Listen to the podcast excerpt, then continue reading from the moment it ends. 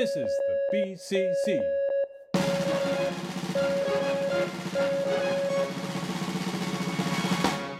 Herzlich willkommen bei Binners Comic Club mit mir, dem Spectacular Michael. Und mir, Amazing Andreas. In unserem Podcast reden wir über Comics, vor allem über US-Comics.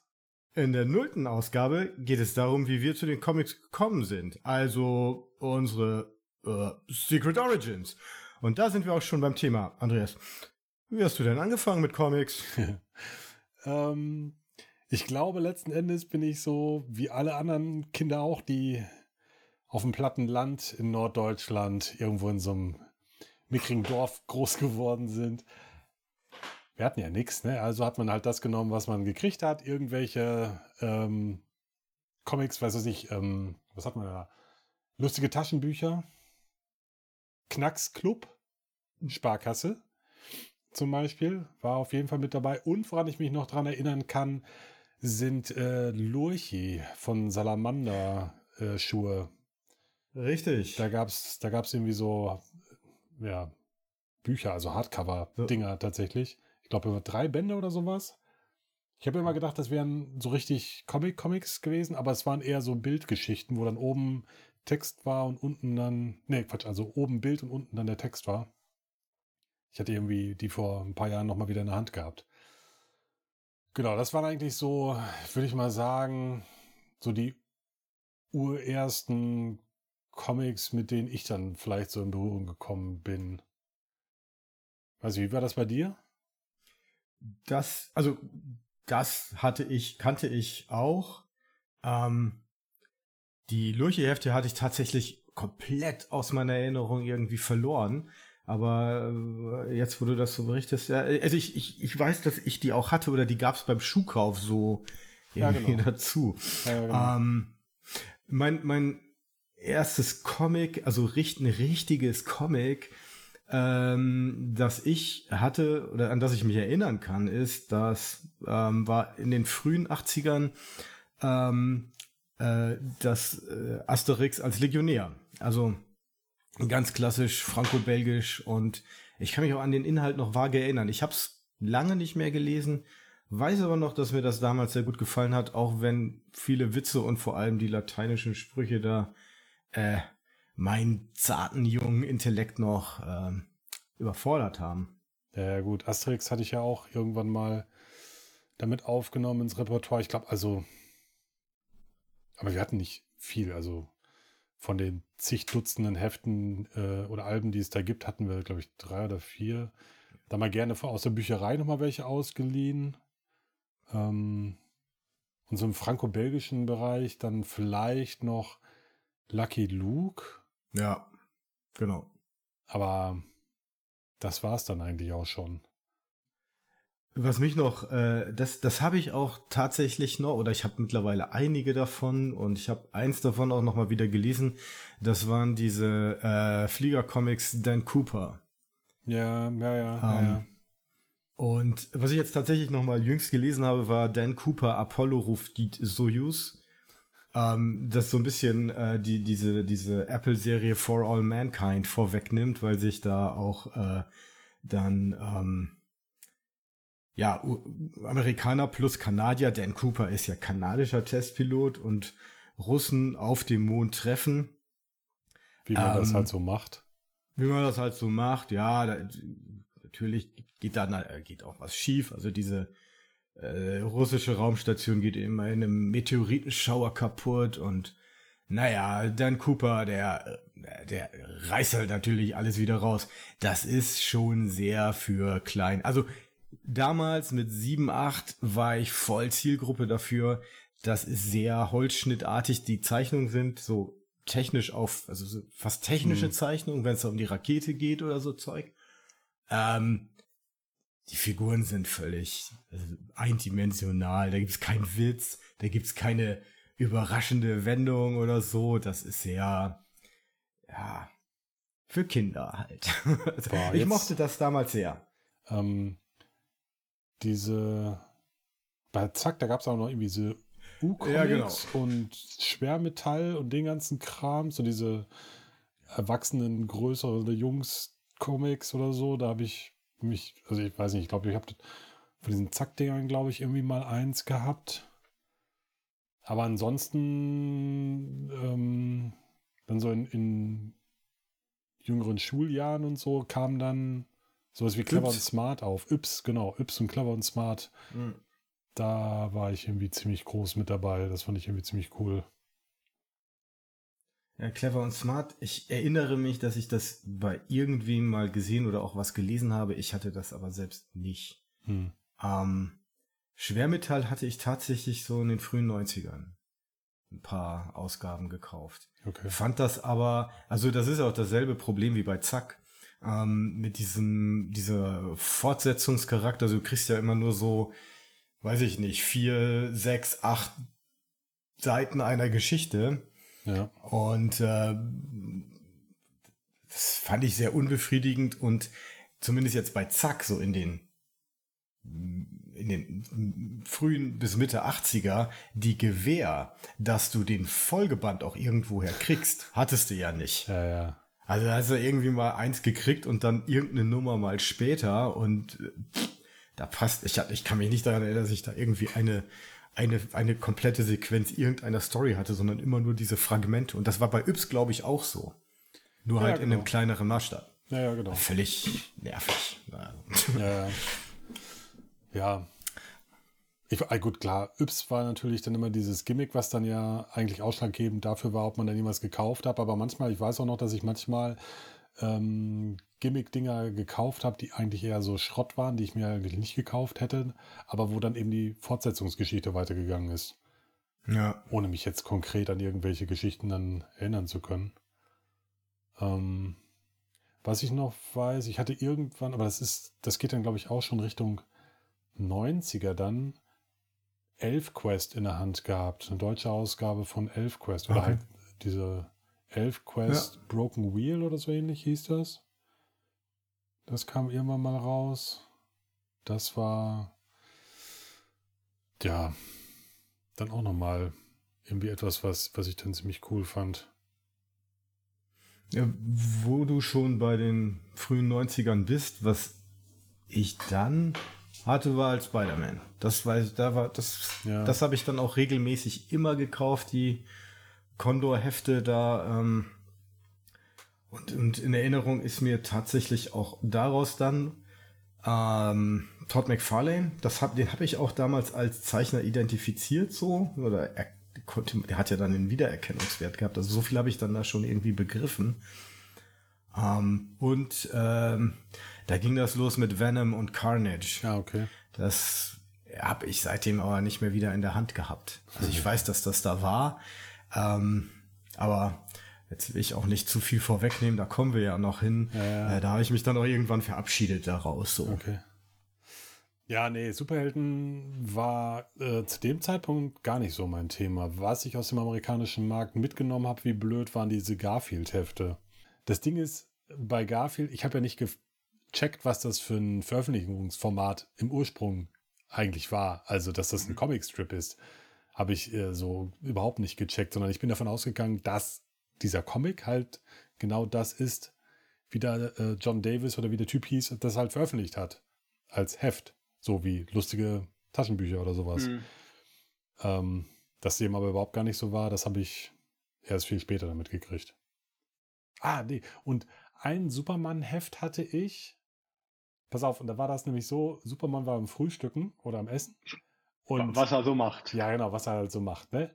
Und äh, war auch duschen und sowas alle. Und dann, dann hat man so irgendwie gesehen, wie, wie er sich sein, seinen Rücken abgetrocknet hat. Und ja, wie er halt am Essen war. Und dann hat er da, ja, weiß ich nicht, ein Glas Milch und von der Kolorierung sah es aus wie so Kinderwurst, weißt du, so eine so eine Fleischwurst. Eine Mortadella. Der, ja. der ist so ein schönes Mortadella-Brot zum Frühstück. Ja. ja so, und, und seitdem, seitdem, oder ab da, oder, ne, dann habe ich dann gedacht, okay, ich, kleiner Andreas, trinke jetzt auch immer Milch und, und Kinderwurst. Und meinen Rücken, den schrubbel ich mir jetzt auch wie Superman immer trocken.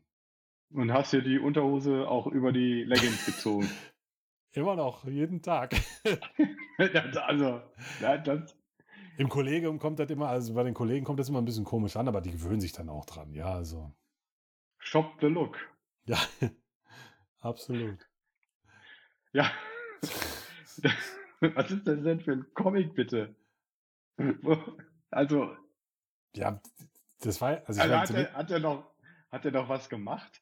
Also ja, hat er natürlich. irgendwie das Lex Luthor noch eins aufs Maul gehauen oder hat er nur gefrühstückt? Nein, also, und dann, ach, das waren noch irgendwie zwei, drei Panels maximal oder ein Panel. Da war ja nicht irgendwie das, das so Clark Kent, der irgendwie aufsteht und dann, ne, ab da ging es los mit die Welt retten. Also, ist ja klar. Nein, das, ja, okay, das nein, war ja nicht alleiniger Inhalt des Comics. ich weiß es ja nicht. Hätte ja sein können, dass er dann denkt, oh, ja, also ich habe gar keine Mortadella mehr. Eigentlich müsste ich heute mal einkaufen fahren. Mache ich aber, mache ich aber erst am späten Abend, wenn die Supermärkte nicht so, Supermärkte nicht so voll sind. Warte, du meinst, wenn Und, der Supermann zum Supermarkt geht? Ja, ja.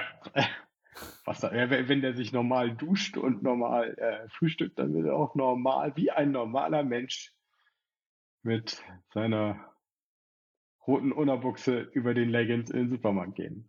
Absolut. Und, und keiner wird das schräg finden. Nee. Ja. nee. okay. Ich, äh, ja, ich, ich weiß, ich, ich hatte so ein, so ein, äh, und das habe ich auch alles immer nicht durchschaut. Äh, irgendwie wie Legion der Superhelden, so wird es ja wahrscheinlich irgendwie übersetzt gewesen sein. Und das spielt ja irgendwie im Jahr 3000 oder so. Und den Zusammenhang, den Kontext oder mit, mit, mit Superman selber, das habe ich nicht begriffen. Okay. Also, dass das da, äh, was sind das für Leute? Ja. Äh, Saturn Girl oder wie die da, das konnte ich nicht einordnen. Ja. Ja, ähm, wie gesagt, das Superheldengeschäft, da war ich sowieso komplett außen vor. Aber ich war auch nicht, ich war auch nicht so wirklich in diesem ganzen franco-belgischen Krams gesettelt. Mhm. Gibt es hier wie Spirou und wie sie alle heißen, keine Ahnung. Ähm, ja. Habe ich bis heute Tim und Struppi. Überblick. Tim und Struppi, ja, genau, ist ja auch so ein Klassiker. Ich habe ja mit, mit Asterix angefangen, aber das franco-belgische dann auch nicht mehr verfolgt bis vor na, 15 Jahren ungefähr. Das kam dann irgendwann, dass ich dann tatsächlich auch Tim und Struppi äh, oder Blake and Mortimer oder sowas ähm, gekauft, gelesen, gerne gelesen habe, gerne lese, aber das ist dann ja eine Geschichte für ein, ein anderes Mal. Ja, ja genau. Ja, also mit, mit diesen ganzen Superhelden, das fing ja bei mir dann erst tatsächlich an, als ich dann in die USA gegangen bin für ein Jahr äh, 92, 93. Da ähm, bin ich dann auch in so einer Gastfamilie gewesen, die Comic-Heft-affin war. Hm. Also der Gastvater hatte zwar eine Garage, da stand aber kein Auto drin, sondern da standen einfach Schwerlastregale und Schwerla Schwerlastregale äh, mit Shortboxen drin. Hat irgendwie alles Mögliche gesammelt und dann bin ich halt auch in, den, in diese Shops mit mitgenommen worden, sage ich mal, und habe dann da angefangen, äh, Sachen dann zu lesen. Und das ist dann ja eben halt eher der Superhelden-Krams, beziehungsweise dann kam ja auch noch Dinge der, der Indie-Krams dann mit dazu. Also Vertigo war ja recht fett mit dem Geschäft mhm. da mittlerweile, Anfang der 90er. Die haben da ja auch dann nochmal einen etwas anderen Blick auf den Markt dann gebracht. Ja, und das ja, das ist eigentlich das, was dann, also da bin ich dann so ein bisschen eher auf den Geschmack gekommen und vor allen Dingen dann auf die US-Comics. Das war ja dann auch genau zur richtigen Zeit für die, die Explosion mit Image. Ja, ja, genau. Äh, und dann, daran kann ich mich noch erinnern, dass du mir dann geschrieben hast ähm, äh, und berichtet hast zum Death of Superman. Oh, ja. Äh, das fiel ja, muss ja dann in diese Zeit, also das Zeit gefallen sein. Ja, ja, stimmt. Um, ähm. das war auch krass. Das hat ja dann, weiß ich hier, ich kann mich nicht daran erinnern, dass in Deutschland darüber jemand berichtet hätte, aber in den USA war das ja dann, das war ja dann Hype. Ja, ja, auf ja. jeden Fall.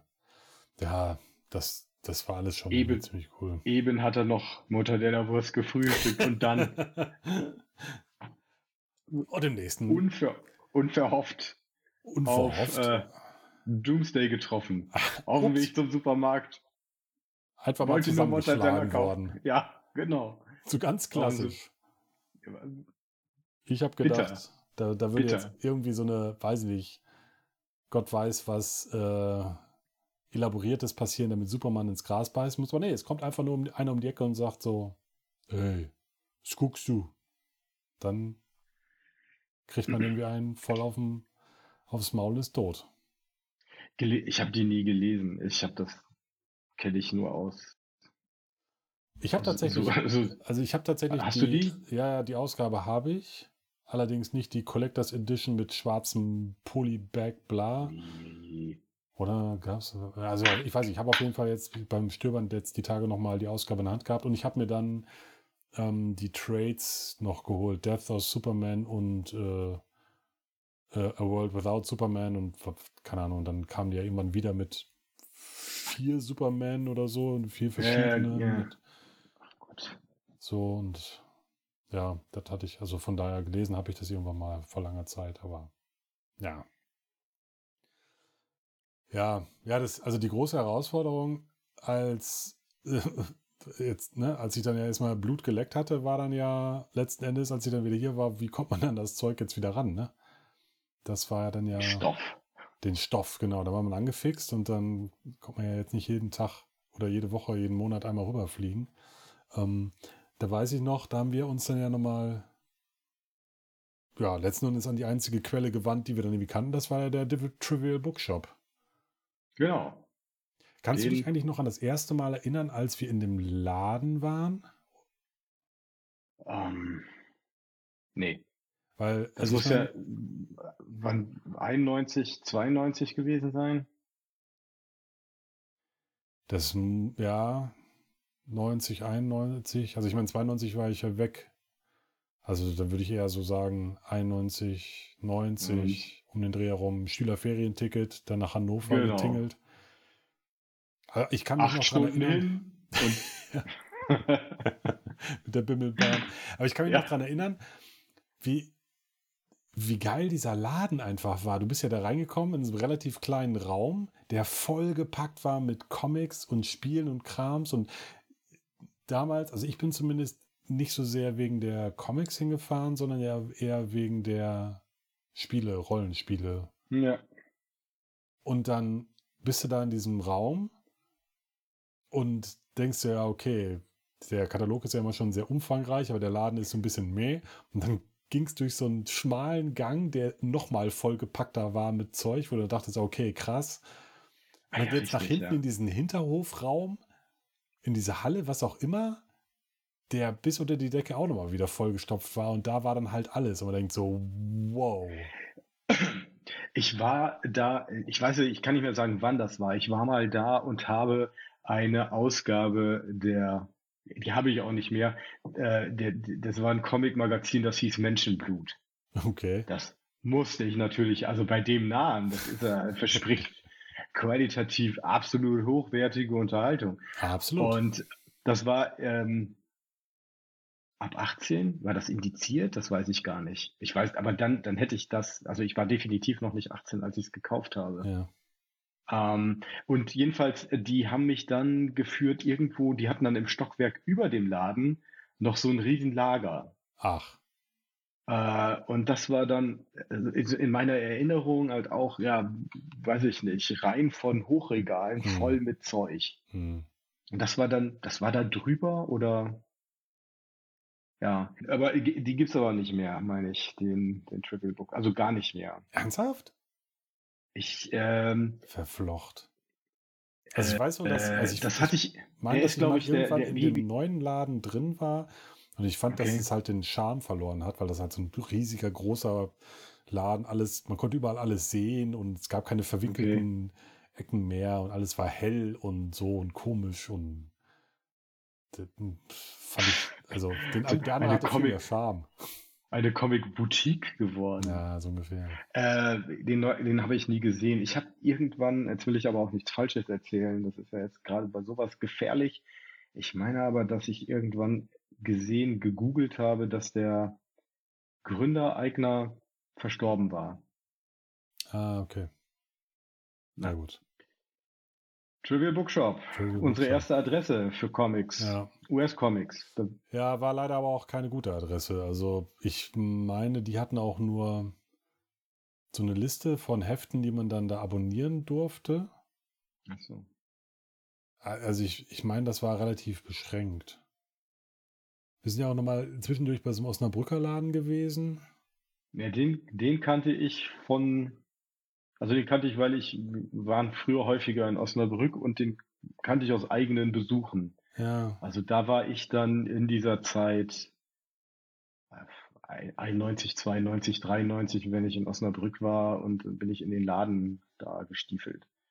Und ja. hab dann da irgend, irgendwas rausgeholt. Also, da kommen wir ja noch hin, aber Ich- da, kein, ja, auch da, da wieder das Problem der Regelmäßigkeit. Da gehst du halt irgendwie einmal alle halbe Jahre komme ich nach Osnabrück, gehe in den Laden, greif mir da irgendwelche Hefte, mhm. komme ein halbes Jahr später wieder, keine Chance, da irgendwie was, äh, keine Ahnung, Amazing Spider-Man, die, die, die nächste Nummer zu kriegen oder so. ja, genau. Ja, das war auch nur ein kurzes Stell dich ein bei denen, weil Ja. aus Gründen, die ich auch nicht mehr zusammenkriege, war ich persönlich ja per, irgendwie unzufrieden mit denen, hatte denen dann geschrieben oder angerufen und gesagt, die sind irgendwie doof oder so. Und dann hat er eine Du- du- du hattest bitterböse nach, du Nachricht. hattest dann- nach einem Heft gefragt. ich hatte dann einem Heft hat er, gefragt. Ja, irgendwie, oder nach einem, dem, dem Stand von irgendeinem Abo. Also du hast nicht, du hast ja nicht, du rufst doch niemanden an und sagst, hallo, ihr seid doof. Weiß ich nicht. Im Nachhinein fand ich, das glaube ich, dass die doof waren. Ich weiß nicht. Aber auf jeden Fall hat er sich dann ja dann zurückgemeldet und hat gesagt, so, mit solchen Können- nicht. Könnt woanders hingehen. ja, Ich habe ge ich hab genug Kunden. ja, genau. Als, als Auf euch bin ich nicht angewiesen. Pöbel. brauche ich gar Ja, genau. Ja, sind wir dann Ja. weitergezogen. Ja, also wirklich gesichert, ähm, weil ich dann nämlich noch mal ein paar alte Rechnungen tatsächlich gefunden habe, ähm, weiß ich, dass wir dann Ende 94, so im, ja, so im November oder so, ähm, bei Fantastic World gelandet sind. Gibt's auch nicht mehr, habe ich jetzt irgendwie letztens recherchiert. Der hat irgendwie seinen ganzen Krams über Ebay verscherbelt. Und das gibt es halt auch nicht mehr. Der war irgendwie relativ frisch mit dabei und der hatte das irgendwie ganz gut gemacht. Der hat einfach gesagt, hier ist äh, der Advance Comics von Capital City. Da könnt ihr euch den ganzen Krams ansehen, was ihr haben wollt. Gebt mir mal durch und dann bestelle ich das für euch und gut ist. Das war natürlich dann cool. Äh, was ziemlich krass war, ich habe auch noch hier so Dinger davon rumliegen. Der hat so A5 Heftchen gemacht, so Infoscience, Infos, Okay. äh, Info, in, Infoscene, Magazine, Infoscene, wie auch immer. So 16-seitige Dinger, A5, wo er zum Teil die Artikelbeschreibungen der einzelnen Hefte eingedeutscht hat oder sich da neue gemacht. hat. Also unfassbar viel Arbeit muss da reingeflossen sein. Dann immer mit so kleinen Empfehlungen, so einer kleinen Kolumne, die er dann gemacht hat, ein paar Bilder reingepastet und so. Okay. Du konntest auch sehen, zum Teil irgendwie ausgeschnitten aus dem Katalog und drauf und dann rüber fotokopiert. Und das war sein Fantastic Update, was er da immer rumgegeben hat. Und dann sind wir irgendwann mal zu Supercomics gewandert. Nach Hamburg. Der hat übrigens schon, was heißt schon, der, der ist dann auf den Previews gewesen. Also auch da für die jüngeren ZuhörerInnen ist es ja vielleicht auch nochmal erklärenswert. Früher gab es dann nicht nur Diamond, sondern eben halt auch Capital City und die haben im Prinzip gleichwertig mehr oder minder Mhm. alles äh, vom amerikanischen Markt angeboten. Ähm, der Fantastic World-Typen meinte, äh, also auch da hatte ich das in ihrer Korrespondance noch gefunden, der meinte, er hätte Advanced Comics, weil äh, Capital City eben ein bisschen mehr Indie-Titel hätte als Previews. Und ich, ich habe so im Gefühl, dass mir der Advanced Comics Katalog auch ein bisschen mehr zugesagt hatte. Aber ich habe leider keine Ausgabe mehr hier, dass ich das jetzt nochmal verifizieren könnte. Also so, so, so ist es mir nicht mehr in Erinnerung geblieben, wie jetzt die, also in, oder anders, in meiner Erinnerung sehen die Kataloge nahezu gleich aus. Was cool war beim Advance war, dass ähm, Mike Mignola da eine Hellboy-Geschichte The Corpse über, weiß nicht, ein Jahr, also jede, jeden Monat in jeder monatlichen Ausgabe zwei Seiten veröffentlicht hat. Und wenn man dann halt irgendwie alle zwölf Kataloge hatte und die, das habe ich gemacht, die Seiten ausgeschnitten, zusammengepappt und dann hatte man dann halt sein 24 Seiten Comic. Ja, krass. Mit einer coolen Hellboy-Geschichte. Ja, das siehst du mal. Für war schon für, für lau, so obendrauf. Das war schon cool. Ja, das stimmt. Und das ist schon. Äh, die, die, die Herausforderung für Mike Mignola war da sicher halt, ähm, äh, also zwei äh, zufriedenstellende Seiten, also dass man zwei Seiten im Monat lesen kann und dann irgendwie auch davon was hat und nicht irgendwie ähm, irgendwie so un unzusammenhängendes Zeug dann da irgendwie liest, das dann irgendwie erst im Gesamtkontext Sinn macht. Das, also, ja, das war schon gut. Hat, ja. hat, hat, er gut gemacht. Wobei für Lau ist ja relativ, ähm, weil der, der Supercomics-Mann hat uns dann irgendwie geschrieben, dass es den äh, Previews nur ab 100 Serien im Abo beziehungsweise 500 D-Mark Umsatz geben würde für Lau. Alle anderen müssen bezahlen. das, äh, das ist schon ja, krass. In, an, in dem Bereich 500 Mack pro ja. Monat äh, waren, wir, waren wir noch nicht so ganz. Waren wir ne? noch nicht so ganz. Sind wir, aber sind wir auch nie hingekommen, oder? Also vielleicht, ja. Ähm, ich würde es nicht also ausschließen, also, dass wir nicht irgendwann mal so einen Peak hatten, wo wir die äh, 500 Mark oder 250 Euro Marke geknackt haben, aber sonst sind wir doch mal weit runter. Ja, ich äh, glaube, das ein Wär, schön, wäre schwierig. Äh, ein, in dem Zusammenhang noch ein, ein schönes Ding. Ähm, er schrieb dann in einem der ersten Briefe oder Rechnungen oder was auch immer, schrieb er dann, hab erst demnächst E-Mail, sonst könnt ihr am besten faxen. das taten wir, glaube ich, auch. Wie so ein, wie so ein deutsches Gesundheitsamt im Jahr 2022. ja. Ja. Ja, Mann. Absolut. Genau so. Nee, nee, nee. Ja. Äh, ja. Aber, also ich meine, gut, das ist. So war das dann halt. Ne? Man hat ja irgendwie genommen, was man kriegen konnte. Äh, apropos genommen, was man kriegen konnte. Was haben wir denn dann so gelesen? Ja, ähm, mein erst, also jetzt in, in ähm, dem Reigen der Hefte, die wir jetzt irgendwie ähm, mal durchsprechen können, ja. ähm, ist mein erstes Heft auch der erste US-Titel, den ich gekauft habe. Ähm, Marvel Tales 255, 256, so rum. Und den ähm, habe ich gekauft, muss ich gekauft haben, äh, etwa 92, äh, eben bei Trivial Bookshop. Ähm, erschienen ist das Ding im Dezember 91 und ähm, den habe ich aufs Geratewohl gekauft. Da war Spider-Man und Ghost Rider auf dem Cover und das ist auch eine Geschichte. Ja, Spider-Man, Ghost Rider im halt Reprint. Ne? Da nimmt man das halt mit. Das kostete nicht viel und war mal zum äh, Reinschmecken in ein amerikanisches, ein, hat er gesagt, Spider-Man habe ich ja gelesen.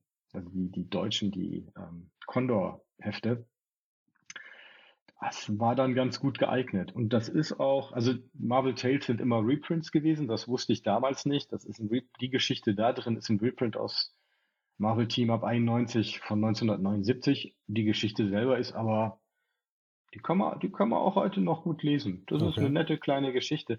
Das Ätzende ist, da ist noch so eine Backup-Story und die ist so richtig schlecht.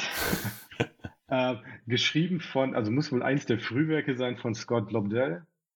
Okay. Der dann irgendwie später mit, war der nicht hier ähm, Gen X oder so? Hat er das nicht gemacht? Oder, ja, egal. Oder ja, irgendwie so ein X-Men. Ja, ja, ja. Naja, ja. also das Ding ist, in der Geschichte, die kannte ich nicht, die habe ich auch nie wieder irgendwo gesehen, tauchen zwei super Schurken ein, die auf, die heißen Hammer und Anvil. Und die sind verbunden an den Handgelenken ähm, mit so einem Stahlband und das ist ähm, Life Maintaining. Also die müssen, damit sie am Leben bleiben, mit diesem Stahlband verbunden sein, ah, am Handgelenk. Okay. Also wie mit Handschellen. So nur halt, dass das so ein Stahlband ist. Wie und du fragst dich natürlich. So aufs Klo und so? Richtig. Richtig. Das ist doch das erste, Die was man fragt. Natürlich, die gehen ins Kino. Der, der Hammer, der kauft die 03 Cola und der Anvil, der kauft irgendwie so einen Liter Cola. Und zehn Minuten vor Ende des Films sagt er dann, so, Was machst also das, denn? das ist, ja. ja, und wenn der andere nicht mitgehen will, was machst du? Ja, eben. Na gut, du hast einen großen Becher dabei. Das Ich weiß, das ist eine völlig bescheuerte Superschurken-Idee. Wie, wie, wie ziehen die sich ein T-Shirt an? Oder, äh, naja. Ja, gut. Ähm, ich habe äh, ich hab ja diesen, diesen dicken Band, ähm, dieses, äh, diese, diese äh, Deluxe-Ausgabe vom äh, Official Handbook of the Marvel Universe Hm. und da habe ich noch, da habe ich tatsächlich nochmal nachgeschlagen. Also da sind die, äh, da werden die dann, das ist ja von 89, ähm, als DC äh, geführt. Also irgendwie haben sie es dann nicht. Irgendwas muss passiert sein unterwegs. Ah, okay.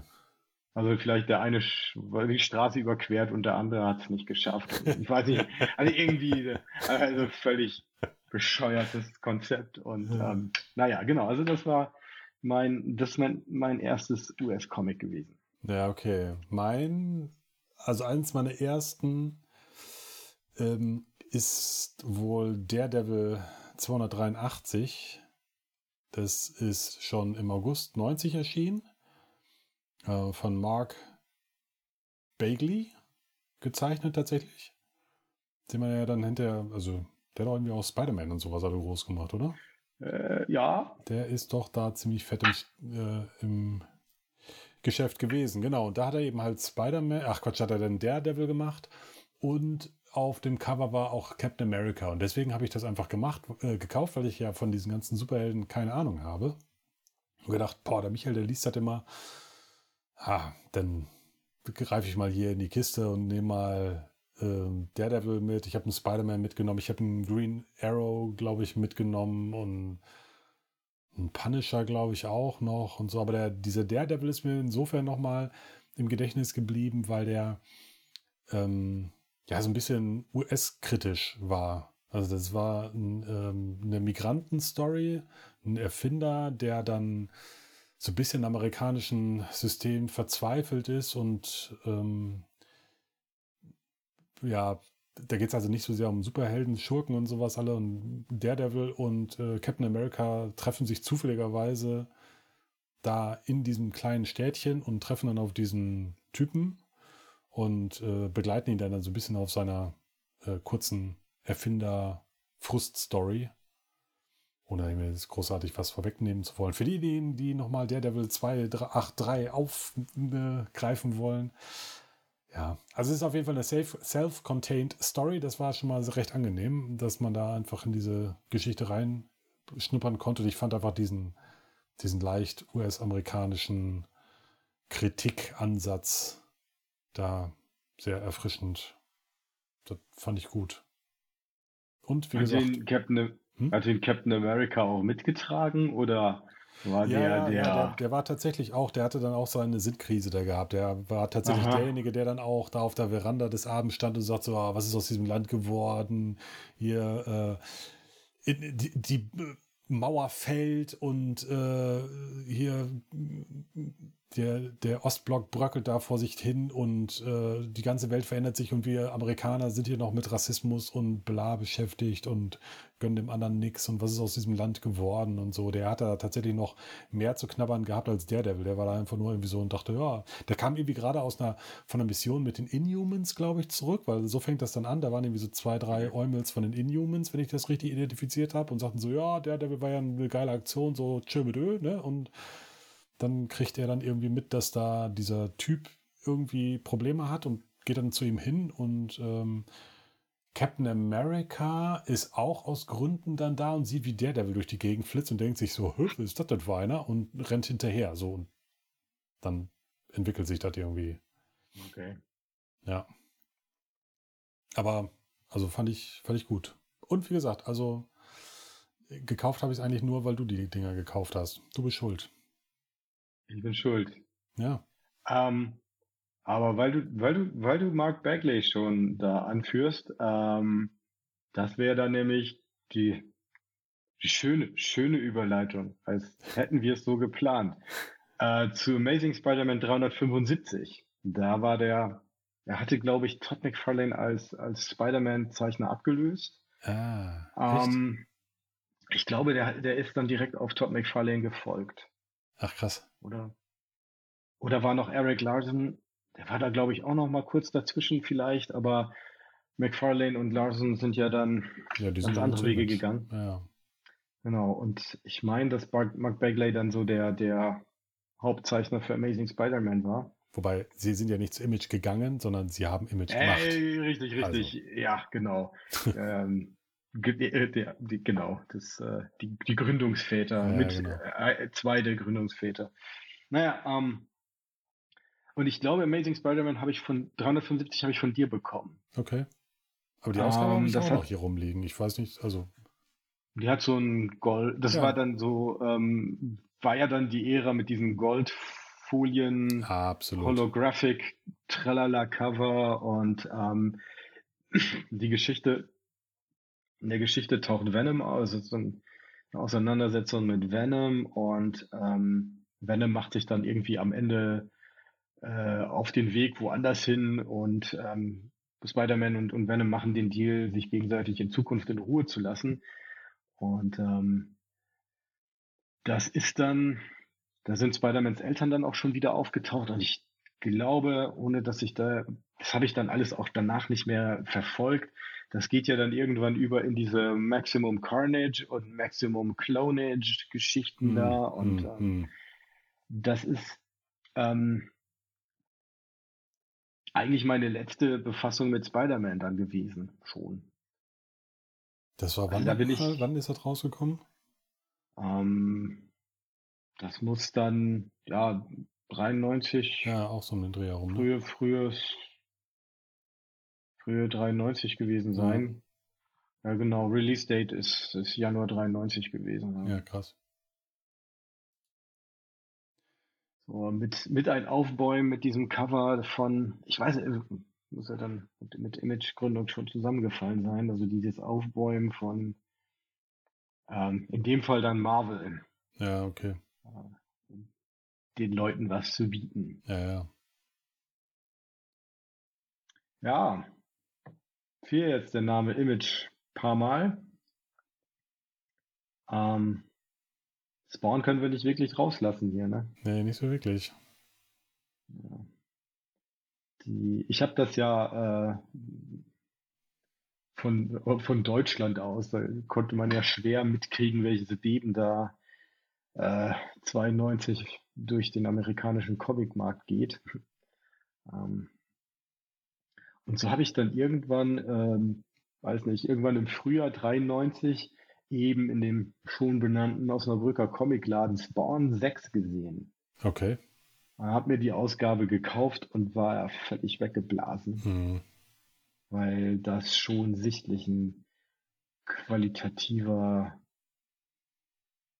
Unterschied, ein Quantensprung war gegenüber dem, was ähm, ja zeitgleich von, von Marvel oder so geboten wurde, was jetzt Papierqualität anging oder Hm. die Kolorierung anging. Alleine das war ja schon Ja, stimmt. äh, eine andere, eine völlig andere Dimension auf einmal. Ja, stimmt. Und ähm, die, also einordnen kann, Spawn Nummer 6, Geschichte, keine Ahnung, worum es da ging. Ähm, ich weiß noch, dass dann, da war dann so eine kleine Box mit den Ankündigungen anderer Image-Comics und ich dachte, was ist denn da los? Was ist das denn alles? Das konnte ich ja null einsortieren. Und ähm, naja, dann, äh, ich glaube, ich habe dann von dir sogar noch, noch die ersten Spawn mal irgendwie gekriegt. Und ich habe jetzt auch unlängst nochmal Spawn 1 bis 3 gelesen, Okay. die ich hier noch habe. Und ich hatte, ich bin da rangegangen und dachte, das wird doch mal so richtig schlecht. Also, ne? Und das war es aber gar nicht. Das war, also äh, über ähm, Todd McFarlane als, als ähm, Schreiber oder Scripter oder so macht man sich ja dann auch lustig oder auch Neil Gaiman macht sich da in den Depositions für diesen Prozess, äh, den er dann mit, mit, mit Todd McFarlane mal geführt hat, über ihn lustig. Hm. Aber ähm, so, das, so schlecht war das jetzt nicht. Also da sind Sachen drin, die kommen einem dann irgendwie kurios oder unausgegoren vor. Also der Al Simmons, der Spawn, ähm, ist dann auf der einen Seite äh, Lieutenant Colonel im US Marine Corps und auf geheimen Einsätzen unterwegs und gleichzeitig wird er dann in Fernsehsendungen als Sexiest Man Alive abgefeiert. so, ja, weiß jetzt nicht. Naja, kommt irgendwie, passt irgendwie nicht. Aber ähm, was schon, was ich dann doch irgendwie beeindruckend fand, welche Spannung Todd McFarlane da irgendwie anlegt. Also der, ähm, die Geschichte ist ja, der, der, der Al Simmons ähm, wird äh, wird ja dann, dann ermordet und kommt in die Hölle und macht einen Deal mit dem Teufel, um seine Frau wiederzusehen. Ja. Und ähm, kommt auf die Erde zurück als Spawn und reißt sich dann irgendwie zusammen und ähm, geht zum Haus, wo seine Frau wohnt und aufmacht die Tür sein bester Kumpel, der mittlerweile seine Frau geheiratet hat. Und mhm. dann springt dann auch noch ein Kind rum und äh, da das trifft den Al Simmons Schrägstrich Spawn dann insofern, weil er selber unfruchtbar war und ja. keine Kinder bekommen konnte. Ja. Und da dachte ich, es ist ja eigentlich recht erwachsenes, also ein erstaunlich erwachsenes Thema für so einen Comic. Mhm. Und das fand ich dann doch, war ich positiv beeindruckt. Ja, Mensch. Das hatte ich nicht mehr, ich hatte das nicht mehr in Erinnerung. Und ähm, wie gesagt, ich, ich, ich weiß jetzt auch nicht, wie die Themen dann weiter fortgesponnen werden. Ja.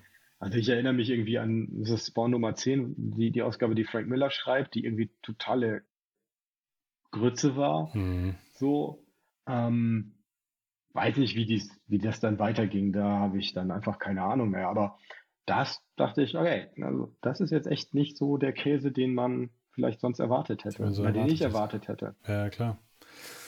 Ich, ich habe an die Ausgaben auch nicht so wirklich mehr Erinnerungen, ähm, weil ich sie jetzt auch nicht mehr. Ich habe die auch irgendwo hier noch rumfliegen, aber da ist auch nicht mehr reingeguckt. Was ich mir nochmal angeguckt habe, stattdessen, du ja auch schon den Neil Gaiman erwähnt hattest, war ähm, die Ausgabe 9. Also der Gaiman hat man, der hat ja natürlich auch äh, andere Sachen geschrieben, den kannte man da ja eher von Sandman und solche Sachen.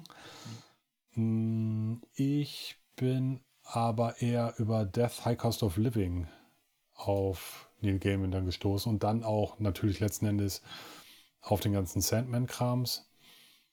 Ähm, der, der Death High Cost of Living Krams ist eben auch von Neil Gaiman geschrieben worden und dann aber von Chris Bacalow gezeichnet.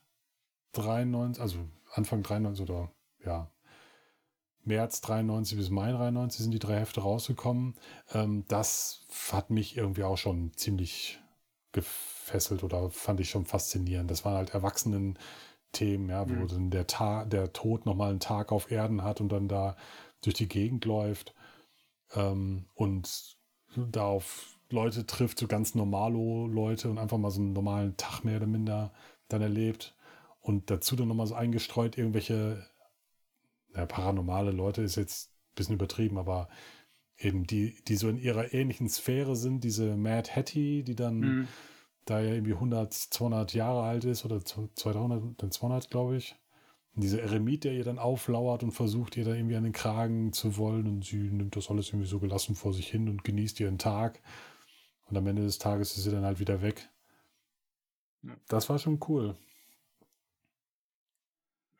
Ich habe das, ich, ich weiß nicht, wann ich das das erste Mal gelesen habe, also deutlich nach dir.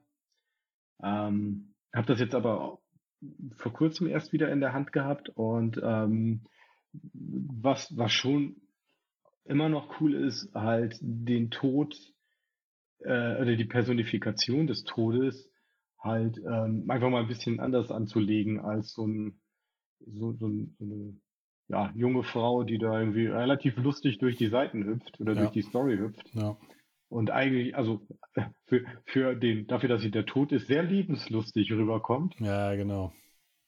Ähm, das war schon, ist schon gut gemacht. Das war, also, ähm, ja, der, da ist. Ja, also es ist nicht überladen, also jetzt nicht irgendwie mit, mit, mit, mit irgendwelchen philosophischen nee. Ideen überladen, aber schon ähm, spürbar tiefgründiger als ja, sicherlich Angela. Ja, ja, auf jeden Fall. Da war ja noch, so ein, so ein äh, Annex-Mini-Comic mit äh, John Constantine äh, als ähm, zur AIDS-Prävention, ne? Das hing ja da auch noch mit dran. Das habe ich gar nicht mehr auf dem Schirm, das kann sein. Das war auch noch. Was, also, ähm, was ich halt auf jeden Fall noch weiß, ist, dass mich das so geprägt, na, geprägt nicht hat, aber beeindruckt hat, dass ich ähm, dieses Ank, was jemand da mit sich rumgetragen mhm. hat, da habe ich auch eine Zeit lang dann so ein Ding dann getragen gehabt. Und ich habe das Ank mit dem Andreaskreuz übereinander gelegt und das in meine offizielle Unterschrift mit eingebaut. Seitdem habe ich eben dieses Ank Andreas Kreuz Dingen in meiner Unterschrift drin. Ha. Also. So was. Stück Comic-Historie immer bei mir. Ich, ich äh, bin ja aber froh, dass deine Begeisterung für die Figur Death nicht so weit reicht, dass du dir so einen Spaghetti-Träger-Top anziehst. Das. Oder, das, oder ich kenne dich, kenn dich so nicht, sag mal so. Ich weiß es ja nicht. Es ist ja auch es ist ein freies Land. Ist ja alles gut. Das möchte ich jetzt weder I cannot deny nor confirm. Ja, okay. Also ist ja alles, wie gesagt, ne? Also alles gut. Ja, mein nächster Titel, den ich habe, ist äh, Johnny the Homicidal Maniac. Das ist auch so ein Evergreen-Dingen. Ich weiß gar nicht, ob es den immer noch, jetzt gibt der wird halt immer wieder neu aufgelegt in, in dem x-ten Printing.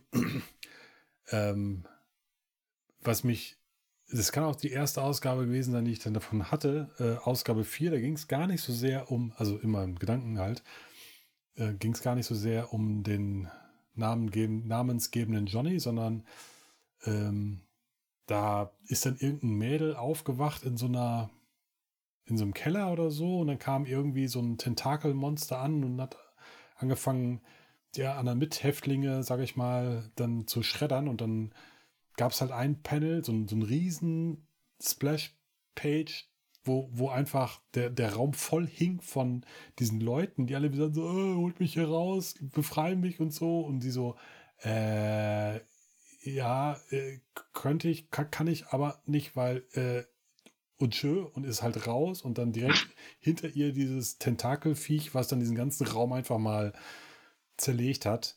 Dann ist sie da mit so einem hm. anderen Typen da und, und sagt so, ja, wir, wir, sind jetzt hier, wir steigen hier immer weiter höher. Ne, wir, gleich müssten wir ja draußen sein, weil wie tief kann das denn sein? Da gibt es halt noch ein Panel, wo du, wo du dann ganz klein oben auf der Oberfläche dieses Haus siehst und ganz, ganz, ganz, ganz, ganz tief unten im Erdreich steck, stecken die halt da in dieser Kammer.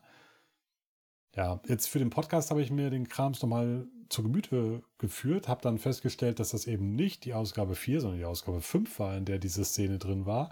Und dieses riesen Splash-Panel ist tatsächlich nur ein so ein kleines Panel unten auf einer Seite. Also dieser okay. riesen Eindruck, den diese, diese Zeichnung auf mich gemacht hat, war im Physikalischen gar nicht da. Aber umso mehr hat es mich dann ja dann offensichtlich dann beeindruckt. Es, aber auch der ganze Comic ist ich, das, das kann man eigentlich nur beschreiben mit einem, einem Jugendlicher oder einem Heranwachsender, der irgendwie seine, seine Emotionen, seine Aggression, seine Aversion gegen die Welt festhält in einem Comic, wo er einfach so die ganzen Poser und alle Leute, die einem auf den Sack gehen, da einfach mal volle Kanne ins Messer laufen lässt oder über, also wirklich die abstrusesten Zerstückelungsmaschinen sich ausdenkt und, und Leute da ins Jenseits befördert und quält und macht und tut.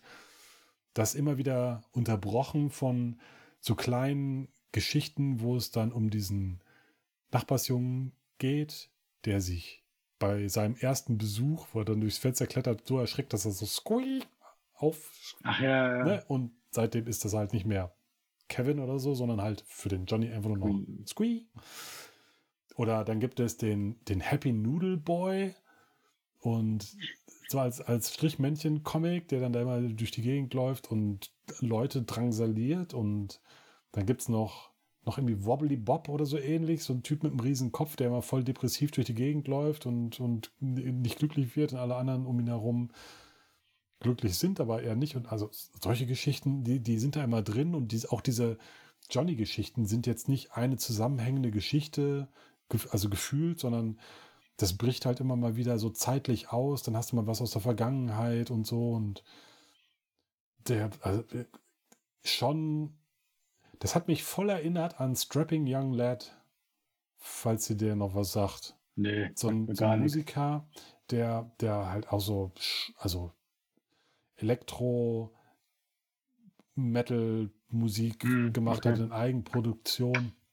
Und der hat mal auf einer CD geschrieben, ähm, diese, diese aggressive Musik, die braucht er halt, weil er ja eigentlich keinen eigenen Wagen hat. Und wenn er dann mit dem Wagen seiner Freundin durch die Gegend fährt, die das ganze Ding vollgepackt hat mit Plüschtieren und so, da muss er irgendwie die, die, ein Gegen, eine Gegenposition gegen Statement okay. setzen. Das ist so ein bisschen die, diese Geschichte, die äh, der mit sich rumschleppt und das erinnert mich, also das ist quasi das musikalische Pendant zu diesem äh, Johnny, Johnny the Homicidal Maniac. Ähm, der, der Typ, der Jonan Vasquez, oder wie auch immer man das ausspricht, der hat dann ja sogar noch für Nickelodeon dieses Invader, Invader Sim gemacht. Mm, ja, das sagt mir was. Ja, und, und das finde ich so, so krass, dass du so einen Typen hast, der, der so diese lebensverachtenden, krassen Comics da macht und dann kommt da irgendwie so Nickelodeon an und sagt, hey, entwirf doch einfach mal für uns eine Zeichentrickserie. das, das ist schon irgendwie, also, ne, und auch, dass die Hefte nach wie vor, gut, ich habe jetzt nicht mehr irgendwie geguckt, aber gefühlt sind diese Dinger bei äh, Slave Labor Graphics in jedem Previews da irgendwie mit drin, solange es den Namen, den Laden da gibt, sind die da irgendwie mit am Start. Das ist schon, das ist irgendwie sehr beachtlich. Und übrigens ja, hat der, der Johnny, der nennt sich ja selber gar nicht Johnny, sondern nur Nie, also NNY. Dann eines seiner Opfer, mit dem er da so spricht, so, hey, wer bist du? Ja, ich bin der, weiß ich, Brian oder so, ja, ich bin Johnny, aber du jetzt wo wir so chatten, kannst du mich auch nie nennen. Und dann sagt er ja so wie Kneecaps mit einem stummen K. Dann sagt er ja, nee, ohne K, aber genau klingt er genauso wie nie. Also nie. Ähm, und nein, Kevin hat es nicht überlebt. hm. Hat ihm nicht geholfen, dass er da so persönlich mit ihm zusammengekommen ist. Aber nie habe ich gedacht, das ist ja witzig. Und hab dann noch ein, wenn man dann noch ein G davor packt, dann hat man ja Genie, Genie, ja. so, und da kommt das halt her. Mensch. Ja. Da, Comics üben schlechten Einfluss aus, äh, aus auf dich. Ja, weiß ich nicht, aber auf jeden Fall, zumindest habe ich aus der Zeit ja prägende Sachen da mitgenommen. Also. Ja, das stimmt. Ähm, ich hab, Johnny ist äh, von 95 bis 97. Die, ja, also, ne, ich bin da mit dem Büro gekommen und dann habe ich das irgendwie so mit übernommen in meinen. Bis heute. Ich habe die, äh, ich, ich hatte auch ein paar Ausgaben davon. Ich habe das so ganz schwarz in Erinnerung, also jetzt grafisch schwarz. Ja, ja. Dass es sehr, sehr heftig geinkt war und ja. äh, ähm, also sehr anstrengend macht, das zu zu lesen. Ja, es ist auch, also von den, vom Lettering her, sage ich mal, nicht so einfach manchmal, weil das dann so ineinander fließt, gefühlt. Hm. Ähm, ja. Aber es macht es dann umso beeindruckender, ne? weil das dann schon noch eine, ein sehr eigener Stil ist und dann einfach mal so ein Brett ist. ist. Also, ja. das kann man sich, da gibt es auch noch Collectors Editions oder äh, Quatsch, Trades oder so. Und also, wenn man da mal in sowas reingucken will, wenn man mal äh, auf brutalste also so, ich meine, der bringt die halt hart um. Und zu der Zeit ist das ja auch irgendwie krass gewesen, sage ich mal. Aber ich meine, heutzutage mit diesen ganzen Saw und ja. Bla-Sachen, da werden ja noch ganz andere Sachen aufgerufen. Aber dann zu dem Zeitpunkt war das schon eine harte Nummer.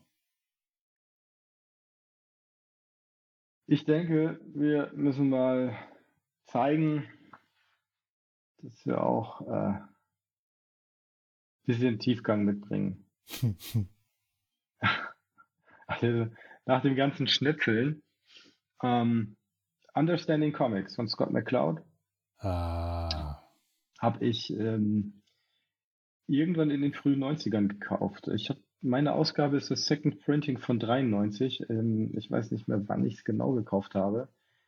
Ähm, das habe ich auch tatsächlich immer wieder mal gelesen. Also damals und, und zwischendurch immer wieder und auch Anfang dieses Jahres äh, nochmal. Ähm, und das ist dann, das war ja das erste Mal, ähm, oder zumindest für mich das erste Mal äh, sozusagen Sekundärliteratur zum Thema Comics. Ja, Also wie genau. funktionieren Comics Ja. überhaupt und was, was passiert da und was sind die Mechanismen und ähm, wenn man so will, Gesetzmäßigkeiten, nach denen ein, eine Comic, eine Comic-Seite oder ein Comic-Heft funktioniert. Und äh, das ist na, auch nach wie vor völlig beeindruckend, wie äh, Scott McCloud das gelingt, Hm. die ganzen Ideen, die er dann zum Teil auch selbst entwickelt, ähm, als Comic darzustellen, die überhaupt zusammenzuführen und dann eben auch so darzustellen, dass man das echt so easy lesen kann Mhm. und nachvollziehen kann. Hm. Und auch wie er dann die, also ich, ich weiß, dass ich die Sache auch mal gelesen habe. Ähm, seitdem verstehe ich halt eher dieses Manga-Dingen, dass die, ähm, ja, wie soll ich sagen, also gerne mal so einfach ähm, die Szenerie abbilden. Mhm. Also da gibt es ja dann viel häufiger einfach nur Szenen, wo, wo einfach nichts passiert, wo einfach mal ein paar Panel, einfach mal so ein Haus und dann mal ein Garten und hier noch eine Blume und da ist noch ein Schmetterling und so und da spricht keiner, es hat irgendwie nichts mit nichts zu tun. Das habe ich da aus dem dann unter anderem mit rausgenommen. Ja, das stimmt, ja. Damit, also er, er setzt sich damit auch kurz auseinander, das habe ich auch noch in Erinnerung. Und ähm, was, was für mich noch ein Punkt ist, ich habe auch von Will Eisner ähm, Sequential Art. Hm. Das ist aber, das ist sicherlich für Leute noch interessanter, die auch selbst Comics machen. Ähm, zugänglicher ist, ist äh, für mich Understanding Comics. Okay. wenn man eben diese, ja, ich, ich nenne es mal die, die, die Methode Comic oder die Mechanismen, die, die Erzählmechanismen verstehen möchte. Ja. Also mal einen Blick unter die Haube werfen möchte, dann funktioniert das echt gut. Ja. Äh, anders als das Trüffelschwein Frank Miller,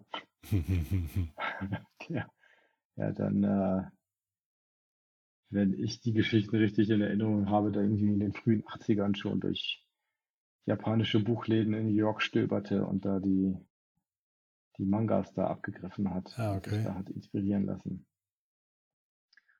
Und ähm, ja, ich komme auf Frank Miller, das ist jetzt dann ein bisschen sonst ein harter Cut, ähm, um über 300, 300 zu sprechen ah, der dann Ende der 90er, 98 rausgekommen ist. Ähm, fünf, also fünfteilige Miniserie. aber es war, äh, wenn ich da kurz unterbreche, äh, vor, Ja. nach oder mit Sin City. Ich meine, Sin City ist ja eine mehrteilige, ja, ich, muss, aber ich, äh, sind- ich meine, es muss so parallel gelaufen sein, Ja, weil? Sin City ja dann auch, glaube ich, danach noch Bände rauskamen. Aber Mhm. da bin ich jetzt mit der Veröffentlichung von Sin City nicht so richtig vertraut. Aber gefühlt ist das Gros von Sin City schon gelaufen gewesen, ne? ja, Oder, also es waren auf jeden Fall nicht, da waren auf jeden Fall schon mal ein paar Bände, die er schon mal und das Volk gebracht hatte, bevor er 300 gemacht hat, oder? das kann schon sein, ja. Hm. Und ähm, also das waren fünf, eine fünfteilige Miniserie. Hm. Und was, was man halt wiedererkennt aus City sind so, also dass er mit diesen Silhouetten arbeitet. Mhm. Ähm, und was voll raussticht, stärker noch als ja, was, was, was, was so, ja, sonst so ein prägnantes Werk der beiden ist, ähm, Frank Miller und Lynn Varley, ähm, äh, Dark Knight. Ähm, hier finde ich, sticht Lynn Varley, stechen die Farben von Lynn Varley noch viel stärker raus. Also die wird auf dem Cover, glaube ich, auch so ebenbürtig geführt. Ähm, also es ist nicht irgendwie irgendwo versteckt. Ja, übrigens, äh, Farben hat dann auch noch jemand gemacht hier. Und äh, die sind, die, das ist der Hammer. Das ist immer stimmungsvoll und äh, sie kriegt das so hin, so griechische August-Hitze, in der das dann ja so spielt. Vor wie viel? Zweieinhalbtausend Jahren oder so, also die, die Schlacht an den Thermopylen, mhm. das so rüberzubringen. Also die, also einmal Frank Miller, die, die, die Story, das Pacing und so, ja, alles gut und so, seine Zeichnung. Aber vor allem eben die Farb, die Farbgebung. Das ist schon, das, das sticht, das stach für mich jetzt beim, beim erneuten Lesen so voll raus und ähm, das ist ein, ja, also das, das ist ein Klassiker. Ja, das stimmt. So wie das gemacht ist. Ja, ich fand ja auch Ob den Film dann relativ ja. nah am Comic noch dran. Ja, ich habe den, den habe ich jetzt lange nicht gesehen. Äh, das habe ich aber schon in Erinnerung, dass der nochmal eine eigene Ästhetik hatte. So mit die, da, sind auch so, so Zeitlupen-Shots drin und so. War das nicht so? Ja, ja, ja, ja. ja. Aber also ich meine, dann auch versucht dann so ein paar Elemente aus dem Heft dann ja zu übernehmen. Diese ja. legendäre in den Brunnenstoß ja, ja, genau, Szene und so. Das, das ist da ja ziemlich übernommen worden. Was, was so ein bisschen, also das Einzige, was mich ein bisschen, ähm, woran ich mich so ein bisschen gerieben habe bei den Heften, war, dass, und also da, wobei, ich weiß jetzt zu wenig über die, die Historie selber, aber er macht da so einen Gegensatz auf ähm, die Spartaner, Griechenland, das antike Griechenland, das ist so Freiheit, Ratio, also eigentlich schon fast moderne oder die Grundlagen für die moderne mhm. und die, ähm, die Priester in Sparta, die machen, die lassen sich bestechen von den äh, Persern. Das ist so Aberglaube, äh, Sklaverei, dafür stehen, für das, für das dunkle Zeitalter, Glauben an den Gottkaiser und so, also so, so ja, äh, das ist so, das macht da so einen Gegensatz auf, ähm, der, der mir zu modern ist oder der mhm. wirkte auf mich zu modern und ich bezweifle jetzt mal, dass der damals, also dass der so historisch auch so bezeugt ist. Ja, okay. Das hat mich so ein bisschen, das war mir ein bisschen zu gewollt. Das ist aber jetzt echt ein, so ein gesuchtes Haar in der Suppe. Ja. Das ist jetzt ja, ja, schon viel zu viel darüber geredet, weil das macht das Ding jetzt auch nicht wirklich schlecht. Hm. Ein Heft, was auch irgendwie versucht, nee, das ist jetzt ein bisschen falsch, aber die halt so einen, einen historischen ähm, Bezug irgendwie nehmen will, den aber weiterführt, ist ähm, Tongue Lash. Das ist bei Dark Horse erschienen sind äh, zwei Miniserien. Ähm, eine ist 96, die andere 99 erschienen. Miniserie insofern, weil die immer nur zwei Ausgaben jeweils haben. Das ist beides mal von dem französischen Paar Randy und Jean-Marc Le Fissier, oder wie auch immer man das ausspricht, geschrieben. Und Dave Taylor hat dann da gezeichnet. Wo kommt jetzt dieser historische Bezug her? Die haben sich überlegt, was wäre denn, wenn die Mayas, glaube ich, waren es, oder Azteken oder so, ich glaube, ja, die Mayas, wenn die eben nicht ausgelöscht worden wären von den Spaniern, sondern was wäre passiert, wenn das weitergegangen wäre? Also die laufen da alle mit hm. Anzügen rum und haben so fliegende Autos oder schwebende Fahrzeuge und also es gibt ja nicht so wirklich Technologie, sondern es ist einfach ja so eine ganz eigene Welt dann irgendwie aufgemacht. Und äh, was, woran man sich so ein bisschen gewöhnen muss und was das Ganze auch vielleicht nicht so ganz kinderfreundlich macht, ist, dass die alle irgendwie in so Sadomaso-Klamotten durch die Gegend laufen. Aus, also, das ne, ist halt, so laufen die halt da durch die Gegend. Das hat jetzt auch nicht irgendwie was Anrüchiges. Also mhm. der, der, Umgang mit Sex ist halt auch dann irgendwie so ein, so ein anderer gefühlt. Dann laufen auch immer so Tierwesen Leute rum, also Menschenkörper mit Tieren, Köpfen, die auch dann so eine eigene Kaste oder Rasse bilden. Was auch krass ist, die, diese Welt steht eben nicht so im Fokus. Also der Comic versucht gar nicht zu erklären, was ist, läuft in dieser Welt und was passiert da, sondern es ist im Prinzip beides mal so eine klassische Whodunit hm. Kriminalstory, wo halt irgendwo eine Leiche auftaucht und diese zwei, Tang und Lash, sind zwei Privatdetektive, die dann da angeheuert werden, um herauszufinden, was da passiert ist. So, und, und das dann eben halt in dieser Welt, wo dann zum Beispiel auch Begriffe für Polizei oder Geld und so dann in den Raum geworfen werden, die dann gar nicht so näher erläutert werden, sondern die man sich einfach mal so erschließt, die einfach in dieser südamerikanischen Welt dann da reingehören und also auch vom Setting her, wo es nun wirklich beheimatet ist, ist aufgesetzt ist, ist jetzt nicht erklärt. Die Welt ist einfach da und da ähm, passieren halt diese zwei Kriminalgeschichten und dann läuft das irgendwie. Und das Ganze von dem, vom Stil her, ja, sehr angelehnt an, ich sag mal, Möbius. Wenn man dann Möbius kennt und schätzen lernt, dann wird man ja, da auch okay. dran gefallen haben.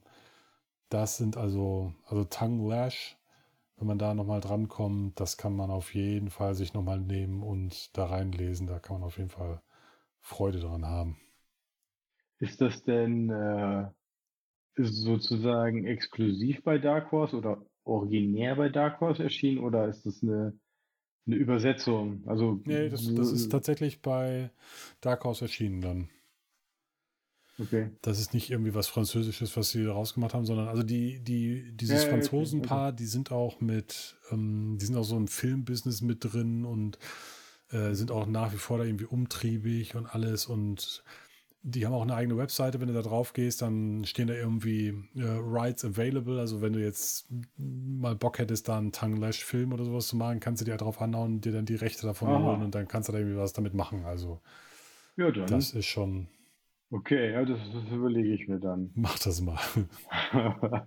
ja, mal was anderes wäre auch mein nächster Titel wäre ähm, die äh, aus der Grendel Tales Reihe. Grendel ist etwas, was mich da auch mal wieder mal begleitet. Das ist so ein Charakter, der, wenn man den sieht, erinnert einen so ein bisschen an Venom oder vielleicht auch Spawn oder so, also mit so schwarzer Maske, mit so großen weißen Augen. Und äh, ursprünglich von Matt Wagner und der hat da so ein, so ein ganz eigenes Universum draus gemacht. Also der Ursprungs-Grendel war ja Hunter Rose. Das äh, dieses, dieses Grendel-Dingen ist dann weitergegangen an seine Stiefelenkelin oder irgendwie sowas, also auf jeden Fall, ne? und dann so die Generation weiter runtergereicht, sag ich mal. Und dieses Konzept von, von Grendel, also irgendeine Gestalt, die irgendwie was mit Unterwelt und aber so übermenschlich und bla, die wird immer weiter äh, weitergesponnen, bis man dann bei diesen Grendel Tales eben äh, da gelangt ist, dass quasi die ganze Welt irgendwie Grendelifiziert ist, in Anführungsstrichen. Also es gibt halt Grendel-Clans, wo es dann den Grendel-General gibt, der dann seine, seine Milizia da unter sich hat und, und seine Schergen und die bewachen dann ähm, so ein Dorf, sage ich mal, und wir sind angeheuert von so einer Gemeinde, die dann da zu beschützen von anderen Grendel-Clans oder von anderen Clans. Das ist so ungefähr das Setting, in dem sich das dann alles bewegt. Das, also jetzt zumindest die zwei äh, Ausgaben oder Serien, die ich da habe, nämlich einmal ähm, Grendel Tales Devils and Deaths und das zweite ist Devil's Choice. Das Besondere bei beiden Geschichten, also sind so 94, 95 jeweils rausgekommen, ist das, das Kreativgespann. Das ist, äh, ja, wie spricht man das aus? Ähm, Darko Mar Markan, Mazan, und Edwin Biukovic. Ja, das sind zwei Kroaten. Und der Edwin ist übrigens 99, im Dezember 99 verstorben. Der hat irgendwie eine, eine Krebsdiagnose, ein Hirntumor ist festgestellt worden. Zwei Wochen später war er tot. Also von daher, oh. von dem wird man dann nichts mehr leider kaufen können. Ähm, das ist zum einen vom Zeichenstil her, eben weil es Europäer sind, nochmal ein bisschen was anderes als das, was man aus der amerikanischen Kost kennt. Und vom von der Darstellung von Krieg und und ja, so von also es geht gar nicht so sehr um Kampfhandlungen, als eher um das Leben in so einer Situation. Also wenn hm. so Infrastruktur zusammenbricht und so, wenn hm. sich da einfach nur noch so ein Trupp irgendwie durch durchschlägt und dann irgendwie von, von einer Station zur nächsten unterwegs sind, was sie dann so erleben. Es fängt halt damit an, dass dann so ein Vierertrupp, genau, so ein Vierertrupp da durchgeht, ein verwüstetes Camp trifft, auf ein verwüstetes Dorf, wo die Bauern dann auch alle hingerichtet wurden und sowas alle. Und dann finden sie fünf überlebende Kinder, die nehmen sie dann mit und die sterben dann nacheinander, diese Kinder. Und dann stellt diese Vierertruppe fest, dass die radioaktiv verseucht wurden und mit Absicht von den Angreifern dagelassen wurden, um hm. dann die anderen zu schwächen, ne? indem sie halt da äh, auch radioaktiv dann verseucht werden. Und dann überlegen die sich, was müssen sie, was sollen sie jetzt machen? Dann wollen sie eben ihren Clan da ähm, darüber benachrichtigen und machen dann quasi Schnick, Schnack, Schnuck, wer denn da jetzt losgehen soll. Die anderen drei bringen sich gegenseitig um mit ihren, mit ihren Katana-Schwertern. Okay.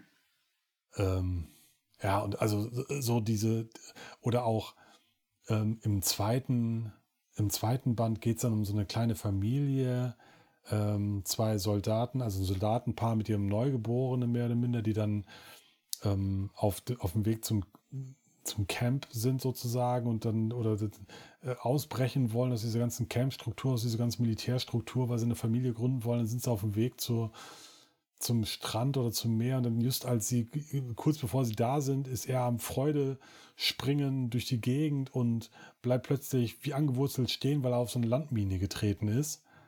Hm. Und jetzt erklären muss, dass die kurz vorm Ziel, dass er jetzt eben dahin gerafft wird, dann gibt es eine herzzerreißende Szene, wo er sich dann von seiner Frau und dem Kleinen dann verabschiedet und sowas alle und dann beherzt von dieser Landmine versucht wegzuspringen.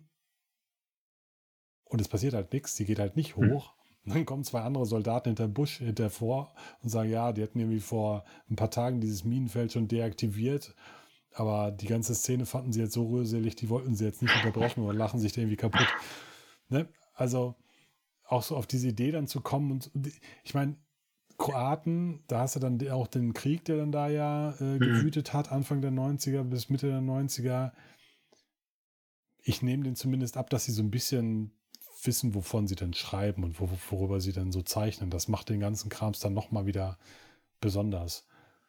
Ja. Und diese, diese Grendel Tales-Geschichten, die funktionieren halt auch, ohne dass man dann wirklich dieses ganze Grendel-Universum dann kennenlernt. Die beiden, die beiden Ausgaben und diese beiden, diese Volumes, die stehen auch gut da für sich separat. Kann man, kann man mal gut mitnehmen. Okay. Was ich habe in meinem Heft ist jetzt ähm, Aliens. Aliens Mondo Pest. Da drehte sich alles um den Herc Mondo, so ein, so ein beinharter Typ, der dann Aliens jagt, der mit seinem Raumschiff dann durch die durch, den Weltall fliegt und dann auch so klassisch, wie man das so aus diesen amerikanischen Fliegerfilmen kennt, dann draußen an seinem Raumschiff da die Totenschädel drauf hat von den Aliens, die er schon platt gemacht hat und so. Und äh, von der Story her ist das halt so ein klassisches ähm, Aliens-Ding. Ja, ein Planet wird besiedelt, Aliens tauchen auf, äh, werden dann auch, da gibt es auch wieder diesen gierigen Typen, der dann da dafür gesorgt hat, dass die Aliens da überhaupt sind, damit er da irgendwie Kohle abgreifen kann aus Gründen und so. Und dann kommt der Mondo-Typ da halt und äh, spuckt ihn da in die Suppe, weil er dann eben nicht aufgefressen und weggeätzt und was auch immer wird, sondern die sich dann zur Brust nimmt und tatsächlich dann platt macht. Das war nicht ganz ungeschoren, er verliert dann unterwegs dann noch eine Hand, meine ich. So, aber mhm. und, und das Ganze dann irgendwie immer mit zum Augenzwinkern und da hat es dann sogar noch eine, ähm, eine, noch eine Fortsetzung gegeben. Ja, wenn man also Alien die, die, die, das Alien-Franchise mag und einfach mal einen etwas anderen Blick darauf haben will, kann man sich auf jeden Fall diesen, diesen One-Shot Aliens Monopest dann geben. Das kann man mal zwischendurch ganz gut weglesen. Übrigens ist mir eingefallen, die Aliens-Sachen sind doch jetzt auch mittlerweile bei Marvel. Ja. Und das würde ja theoretisch die Möglichkeit eröffnen für ein Mondo Punisher Crossover. Wie geil wäre das denn, wenn dieser Mondo-Typ mit dem Punisher zusammen auf Alien-Jagd gehen würden? War der denn so cool, dieser Mondo-Typ? Der war mega cool. Halt so ein, so ein Schwarzenegger-Typ mit äh, so einer Zigarre, Zigarre im Mundwinkel Ach und so, so ein ja, beinharter Schrank von Kerl, der dann dahin geht und dann sich äh, von so einem Alien nicht irgendwie die Butter vom Brot oder die Kinderwurst. Was jetzt ja nicht mehr möglich ist. Und was ist denn daraus dann geworden? Es gab doch mal ein Alien-Superman-Crossover, oder? Ja, Das ist ja dann schwieriger. Unikat. Wird nie wieder so kommen. Sowas Fantastisches.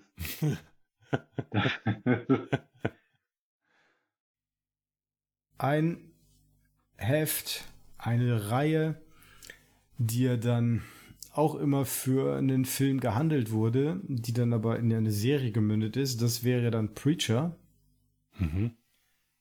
die ähm, das ging 96 los. Das lief dann ja ein paar Jahre. Ich habe das auch komplett gelesen, einschließlich aller Spin-offs.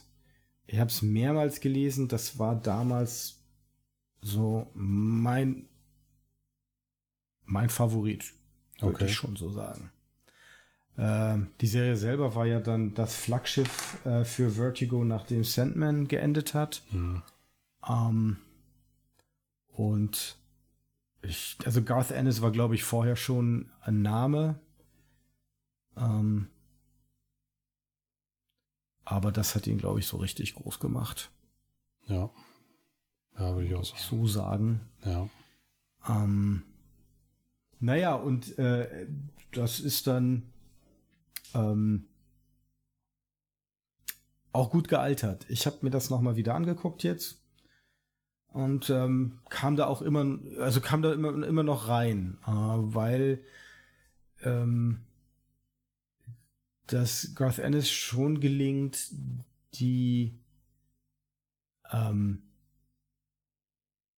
also die Geschichte gut, gut zu erzählen, ja, ähm, aber auch eine gute Geschichte zu erzählen aus einer recht wilden Mischung von Themen wie Freundschaft, Liebe, Verrat, Religion, Fanatismus.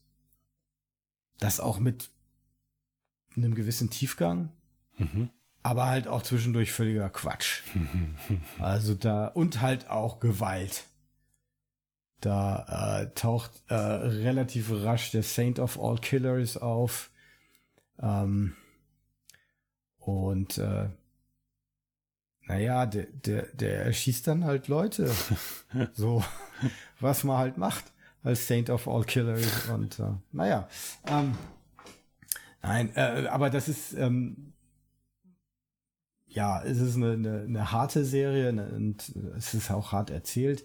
Der Stil äh, von Steve Dillon ist, ähm, der passt dazu. Mhm. Der ist jetzt, ähm, wenn man jetzt, es als, als, als relativ, als, als einen einfachen, schlichten, sa- sachlichen Stil beschreiben. Mhm. Ähm, mit, mit einem, einem gewissen, Real, mit einem gewissen Re Realismus. Und das funktioniert da, funktioniert, fand ich immer noch gut. Mhm. Und auch da, ähm, so, die, eine, eine Protagonistin ist halt Tulip, Ja. die Freundin von Jesse Custer, dem Preacher.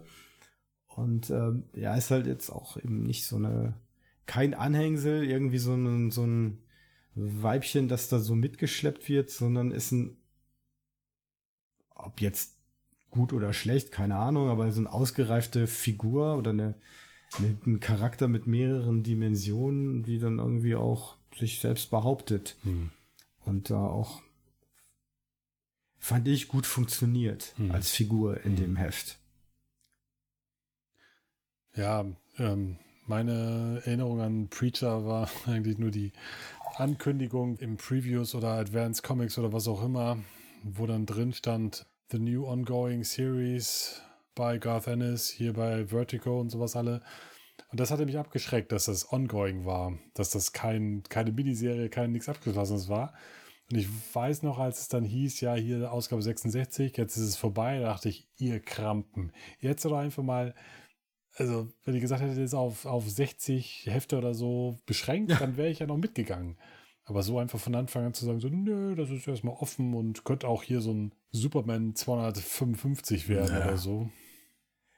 Ja, aber das ist ja bei Creator Own nicht so wirklich wahrscheinlich, oder? Also, na gut, ja, das weiß ich jetzt, oh, aber. Ne, das hätte ich, hätte ich auch damals nicht auf dem Schirm gehabt. Das ist, äh, ist schon so. Wobei ich jetzt nicht weiß, ich wann, aber irgendwann hat Garth Ennis auch gesagt, also irgendwie noch irgendwie so und so viel Hefte und dann ist auch Schluss. Ich habe das Ende im Kopf, ich schreibe darauf hin und das ist jetzt keine Geschichte, die ewig irgendwie weiterlaufen wird. Ja, ja aber das war die, ja auch schon alles zu einem Zeitpunkt, wo die Hefte auf dem Zweitmarkt äh, ja, Preisdimensionen ja. erreicht haben, wo es sich aber nicht gelohnt hat, da nochmal einzusteigen. Und so, von daher bin ich da dann nie irgendwie reingekommen. Hast du die Serie dazu noch geguckt?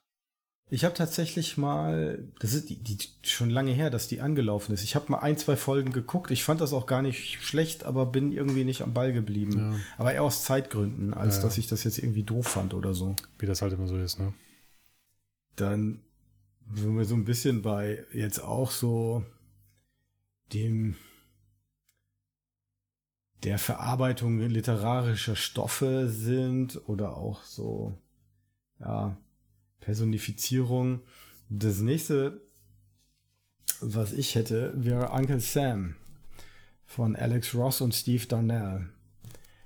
Ähm, das ist erschienen, als Alex Ross schon mit Marvels und Kingdom Come ähm, groß geworden war. 97 dann bei DC Vertigo erschienen. Zwei Bände. Und ähm, das liest sich wie ein Essay, wie ein politischer Essay. Ach, okay. Oder wie eine, wie eine Collage. Also es ist nicht wirklich eine. Also es ist, glaube ich, schon irgendwie eine Story, also so ein, so ein Handlungsfaden, so ein Erzählfaden, äh, wo Uncle Sam als Personifikation der USA durch das Land irrt mhm. und mit dessen Geschichte, auch mit den Brüchen, oder Widersprüchen so konfrontiert wird und ähm, am Ende auf die andere Vision von Uncle Sam trifft, also die, die sozusagen die, die Groteske davon, die äh, Konsum und ähm, geistlosen Medien, Mediengeballer und so irgendwie verkörpert. Ähm, und ja, mitverarbeitet wird, wenn, wenn, wird, wird Bob Dylan oder die Talking Heads oder mhm. historische Ereignisse wie, wie der Anschlag in Oklahoma City 93, 94. Mhm, ja. ähm, und wahrscheinlich tausend Sachen, die jetzt über meinen Kopf als Deutschen hinweggehen, weil ich in der amerikanischen Kultur nicht so verankert bin. Ähm, aber es ist, äh, es ist interessant, sowas also es ist, es ist, es ist ein, ein interessantes Comic und es ist interessant, Alex Ross in so einem Kontext zu sehen. Mhm. Und dass der politisch denkt und unterwegs ist, das hat er ja dann später auch noch gezeigt. Da gibt's ja dann, ähm, oder wie er politisch auch unterwegs ist. Es gibt ja dann ein Bild von ihm, ähm, das äh, George W. Bush zeigt ähm, mit der Freiheitsstatue im Arm und die Freiheitsstatue hat im Hals zwei äh, äh, Bissspuren äh, und äh, also so George W. Bush oder was? als Vampir, der Ach, der der Freiheit das Blut aussaugt und äh, und Obama hat er gezeichnet als Superhelden, der dann halt so dann sein mm. sein äh, Superman-mäßig sein Hemd aufreißt und mm. das O entblößt. Ähm, ja, also der, das,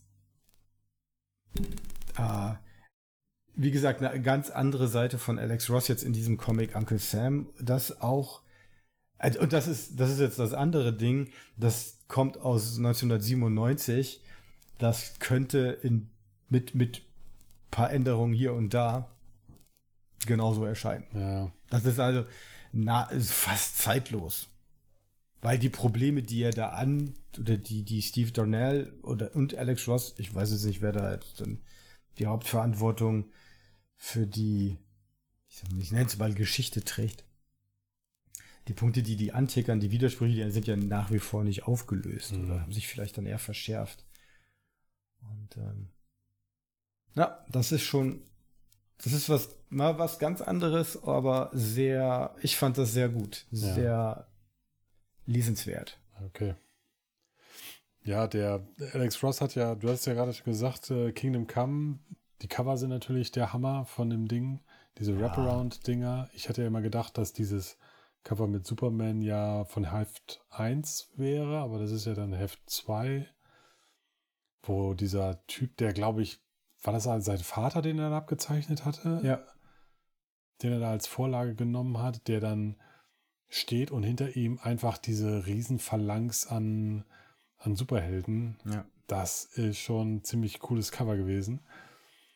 Und das Cover hat er dann auch nochmal gezeichnet, gemalt, wie auch immer, für Lethargic Lad Nummer 3. ähm, das allerdings leicht abgewandelt, nämlich da sind die ganzen Helden von, von Lethargic Lad, also unter anderem Lethargic Lad und dann aber auch so Leute wie äh, Guy with a Gun und äh, Guy with a Gun Girl und so. Die sind dann da auch alle äh, drauf auf dem Cover. Und dieser, dieser Pfarrer-Typ ist halt auch wieder da, nur dreht er sich halt erschrocken nach hinten rum. Wenn man die Cover nebeneinander hält, das ist so großartig, dass Alex Ross da mitgespielt hat. Ähm, Lethargic Lad erschienen bei Crusade, glaube ich, genau. Von Greg Highland gezeichnet und geschrieben ähm, immer mal wieder in so kleinen Miniserien aufgetaucht. Und das ist eine, so eine dreiteilige Geschichte. Ähm, die Ausgabe 3, in der dieses Kingdom Come Tribute Cover drin ist, die dreht sich auch lose um diese Geschichte von Kingdom Come. Also da explodiert dann auch irgendwas und die müssen dann irgendwie zusehen, wie sie damit umgehen und so. Aber ähm, das alles halt mit einem klamaukigen Ansatz, also man kann, das ist halt irgendwie alles witzig und so. Ähm, Kannst du irgendwie auch nicht so richtig ernst nehmen, aber ähm, so diese ganzen Anspielungen, die da drin sind, auch wenn Lethargic Lad dann in seine äh, Lad Cave dann runtergeht und dann diese ganzen Sachen, die an Batman erinnern, da rumstehen und so. Das ist schon, wenn man, wenn man sich, wenn man die ganzen, wenn man so diese, diese Superwelt, Superheldenwelt kennt, zieht man da auf jeden Fall mehr raus. Und also ehrlich gestanden habe ich mir natürlich äh, Ausgabe 3 ja nur deswegen gekauft, wegen des Covers, weil das, also es ist so unfassbar geil. Und Ausgabe 1 und 2 habe ich dann noch danach gekauft, um das dann irgendwie vollständig zu haben. In Ausgabe 1 zum Beispiel gibt es auch, das geht über ein oder zwei Seiten, wo einfach nur Müsli ist. Der steht halt auf, geht hin, isst Müsli, guckt dann, liest sich dann drauf, was auf der Verpackung drauf steht und geht dann wieder ins Bett und dann so. Das passt aber gut zu deiner Superman-Geschichte, die wir ganz am Anfang hatten. Genau das habe ich nämlich dann auch gedacht, wo du sagtest so, was soll das denn für ein Comic gewesen sein, wo Superman da irgendwie isst und duscht und so. Ja, genau das ist das, was in Lethargic Glad passiert. Also minus Duschen, aber mit Essen und ja, das wird auch in dem ähm, in dem Editorial-Text zu Anfang nochmal irgendwie besprochen, so von wegen, ja, was soll man denn hier Lethargic Glad, was soll man denn hier machen? Ja, aber du kannst ja da auch mal zeichnen, wie einfach nur so eine ganze Seite lang Müsli ist. Ja, dann hat er das auch tatsächlich gemacht. Ja. Ja. Mein nächster Titel SR Besets Tyrant. Äh, das ähm, ja von Stephen R. Bissett, der sich vorgenommen hat, die Lebensgeschichte eines Tyrannosaurus Rex zu erzählen und zwar so realistisch wie möglich. Mhm. Und ähm, in Ausgabe 1 schreibt er, For the next decade or more, I will tell you the story of his, the Tyrannosaurus Rex, in bi-monthly chapters from his first tentative steps to his prime hunting years through middle age and on towards the, his demise. Und das hörte bei Issue 4 auf, wo der Tyrant geboren wurde. Und die Hefte, die vier Hefte, sind so fantastisch. Okay. Das tut weh, das zu lesen, weil man weiß, das hört in, nach vier Heften auf, weil man denkt, das ist so eine, also die Idee ist so cool und er setzt das so also brillant um Hm. In den Leserbriefseiten. Will Eisner, Gary Groth von, von Fantagraphics, Hm. Professoren für Geologie, Paläontologie schreiben ihm. Alle super, geil, was du machst. Es ist, es ist der Hammer. Der ist hingegangen, da, also der hatte irgendwie ähm, die Geburt, also die, die, das Eierlegen des Tyrannosaurus Weibchen gezeichnet. Mhm. Und dann schrieb ihm, also es war wohl irgendwie in so Vorentwürfen, so Fotokopien, die so rumgereicht wurden. Und dann schrieb ihm ein, ein Paläontologe zurück, nee, wenn man, ähm, die Anatomie muss so ähnlich sein wie bei, also die nächsten Nachfahren von Dinosauriern sind Vögel, Hühner. Die Anatomie bei Hühnern ist, wenn die sich so hin, oder die, die, wenn die so stehen würden, dann ist der Geburtskanal verengt, die können dann keine Eier legen, die müssen sich so irgendwie so bücken oder irgendwie sowas. Da hat er das dann umgezeichnet. So, also als Indiz dafür, welchen, welchen Anspruch an Realitätsnähe oder halt an, an Wissenschaftlichkeit der da letztlich an den Tag legt. Und ähm, wie gesagt, was die Umsetzung angeht, das ist, das ist, fand ich total beeindruckend. Ähm, Heft 2 ist wie eine Meditation über Ökologie. So, weil das, der, der, das fängt einfach an, dass ein Baum im Wald umstürzt. Und wie das den Lebensraum verändert. Also irgendwelche Ameisen, deren Haufen dann plötzlich freigelegt ist und die dann die Eier in Sicherheit bringen müssen oder dann auf der anderen Seite entsteht aber irgendwie was Neues oder ein neuer Lebensraum für irgendwelche Viecher. Also für die einen ist es eine Katastrophe, wenn der Baum umkippt, für die anderen ist es eine Chance. Ähm, da gibt es eine Szene, das Tyrannosaurus Weibchen muss was auch was essen und jagt dann irgendwie einen anderen Saurier. Auch ein Weibchen, das gerade irgendwie Beeren gesammelt hat für ihre Jungen. Ähm, und dieses, dieses, dieses Zusammenspiel von Ökologie, von, äh, ja, äh, diese, diese Interaktion von, von aller Arten von Leben. Das, ich, und das halt als Comic umzusetzen. Und zwar so, dass man das lesen will und nicht wie so ein, äh, keine Ahnung, irgendwie so ein, so ein trockenes Lehrbuch oder so. Äh, das ist, wie gesagt, ich bin, ich bin da total begeistert davon und gleichzeitig total traurig, dass man dann Heft 4 zuklappt und weiß, das war's. Das ist Mitte der 90er zu Ende gegangen. Da gab's wohl mal irgendwie immer noch so, hey, willst du nicht und so, aber weiß nicht, ob das dann auch eine Geldfrage oder was weiß ich, gibt's ja tausend Gründe, warum sowas dann irgendwie nicht weitergeht. Das, da steckt da auch, also muss aber witzig viel Arbeit drin gesteckt haben. Mhm. Ähm, aber das, ja, das Aber ist wenn er wirklich. doch, wenn er doch mit dem Anspruch rangegangen ist, für die nächste Dekade monatlich was zu produzieren, dann hast du ja dir vorgenommen, so 120 Hefte plus rauszuhauen. Ja. Wie, wie kann Ich- das sein, dass man dann bei Heft 4 dann irgendwie sagt, so, ah, doofe Idee. Ich Oder- weiß nicht, ob der sich ähm, verkalkuliert hat, in dem Sinne, dass er da also gemerkt hat, also wenn ich es richtig machen will, dann kostet mich das so viel Arbeit. Äh, und diese, diese vier Hefte, also das merkt man auf jeder Seite, dass das nicht hingerotzt oder irgendwie ist, sondern da ähm, also Heft 3 ist äh, die Entwicklung des Embryo im Ei. Okay. Und da steckt so viel drin, weil wie er dann die Wechselwirkung zwischen Dotter und Eierschale und Außenwelt, also Wärme durch das Sonnenlicht und was weiß ich alles. Ähm, das ist ja nicht, das, das, das denkst du dir ja nicht aus. Wenn du es wirklich, also da, so wie er das machen will, setzt er sich nicht hin und denkt sich aus, wie das dann chemisch funktioniert, sondern der wird ja einen Journal-Artikel gelesen haben oder ein Lehrbuch aufgeklappt haben und gesagt, so, äh, okay, dies, das, äh, die Eierschale wird brüchiger, weil das Calcium vom Embryo aufgenommen wird für den Knochenbau und dann wird die Eierschale auch so brüchig, dass er die aufkriegt und was weiß ich. So, ähm, da, das ist einfach eine Schweinearbeit. Vielleicht, ich weiß es nicht, ob der dann da deswegen kapituliert hat und gesagt hat, okay, das schaffe ich nicht. Das, da habe ich mir zu viel vorgenommen. Ich weiß es nicht. Mhm. Aber es ist echt, wie gesagt, das, das ist wirklich, ähm, wenn ich jetzt so mal so quasi gedanklich zurückgehe, die Hefte, die wir jetzt schon alle so angetickt haben, das ist für mich das, auch jetzt nach dem jetzt noch mal neu, noch, nochmaligen Lesen nach so vielen Jahren, das ist das absolute Highlight gewesen. Das war wirklich geil. Und man hat nicht rausgefunden, warum man nicht weitergemacht hat. Ich habe wohl mal gegoogelt. Ähm, der, ich ich habe ich hab jetzt so auf Anhieb nichts gefunden. Ja. Ich glaube.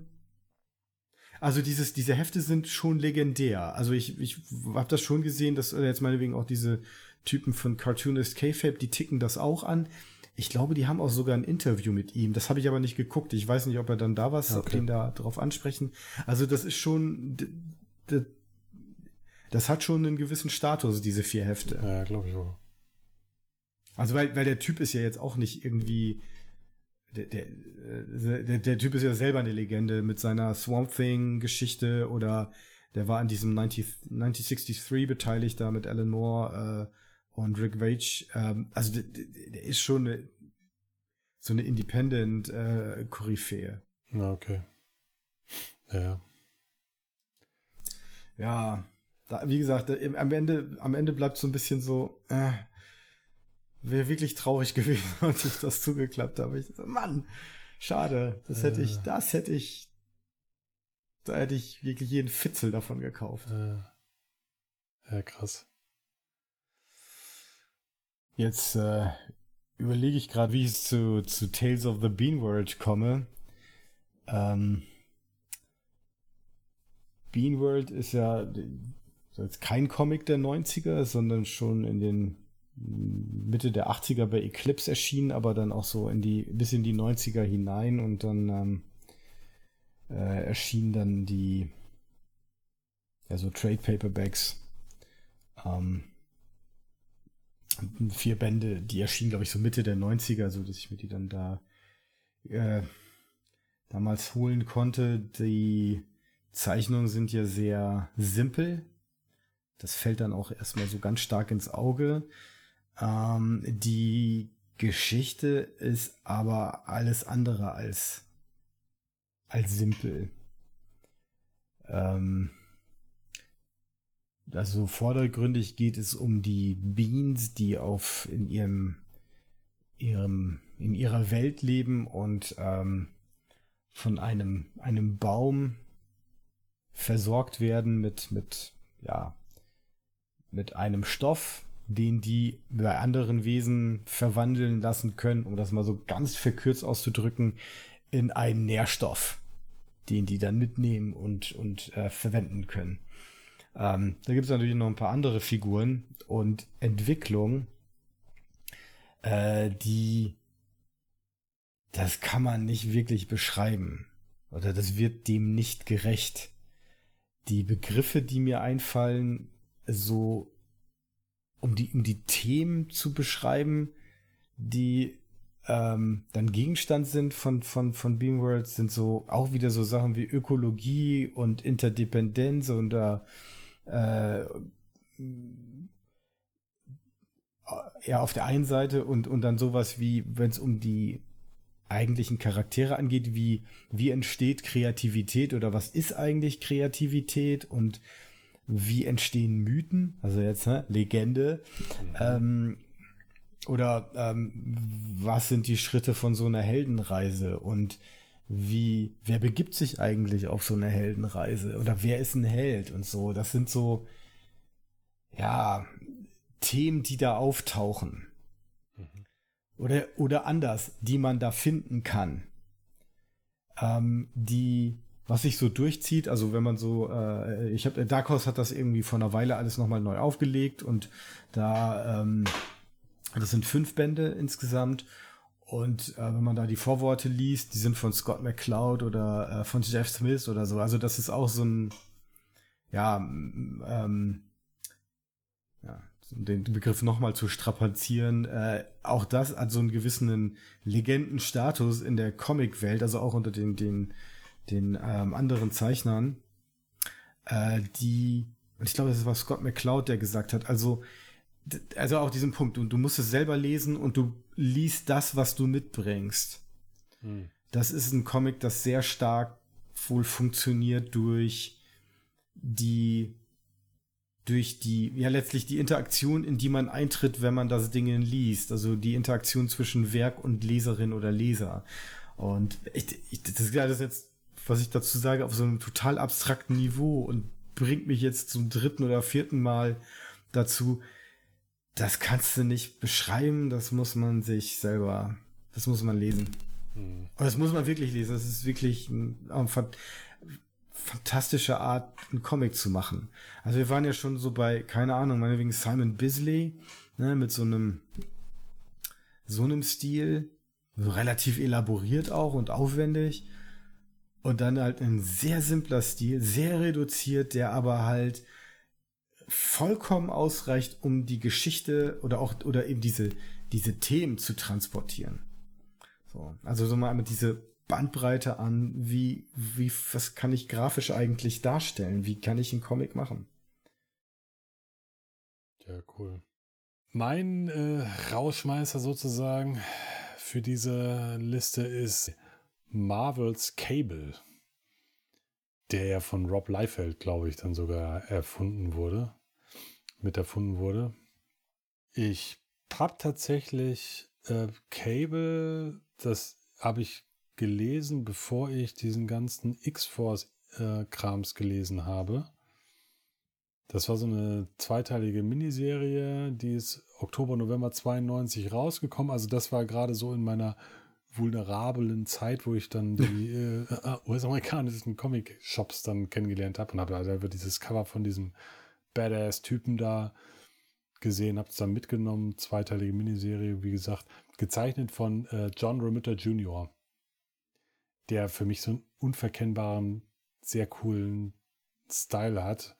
Ich finde, man erkennt ihn immer irgendwie an seinen Boxernasen-Typen, hm. die er da hat. Und dann hat er immer so, so super viele Linien in, wenn er so Falten zeichnet, dann ist das nicht einfach nur so eine Falte, sondern das sind irgendwie gleich 15 Striche, um da so eine Falte anzudeuten.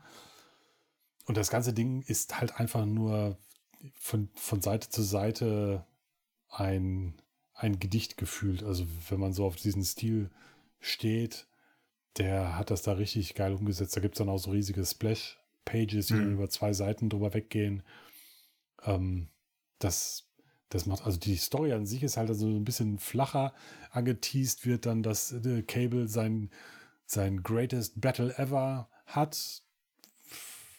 Wenn man den dann in Ausgabe 2 dann durch hat, dann denkt man sich, na gut, dann kann ich mir die restlichen Battle alle sparen, weil so aufregend, also so unaufgeregt wie das jetzt war, dann kann der Rest ja irgendwie noch, irgendwie, ist ja irgendwie noch komischer.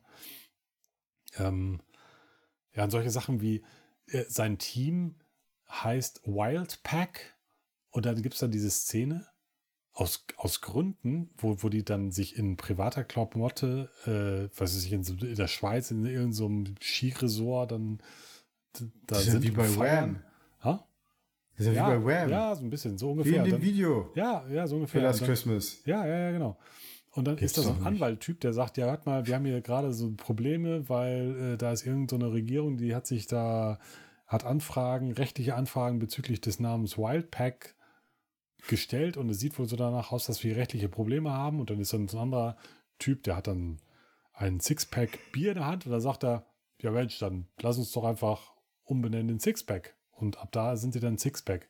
Also, keine Ahnung, warum das. Das ist ja so brillant. Ja, ich weiß auch nicht, warum ja das so, so relevant jetzt war für die Story, dass sie das unbedingt einbauen mussten, aber so, so ein bisschen auf dem Niveau läuft das dann irgendwie. Ähm, aber es ist einfach von ähm, dem John Romita Jr. so unfassbar geil in Szene gesetzt, dass man da auch von der, der also die Story funktioniert auch in, in ihrem Element, weil so in der Zeit herum passt es dann auch gut rein. Da muss man auch nicht großartig hinterfragen, aber es ist auf jeden Fall visuell auf jeden Fall ein großer Spaß.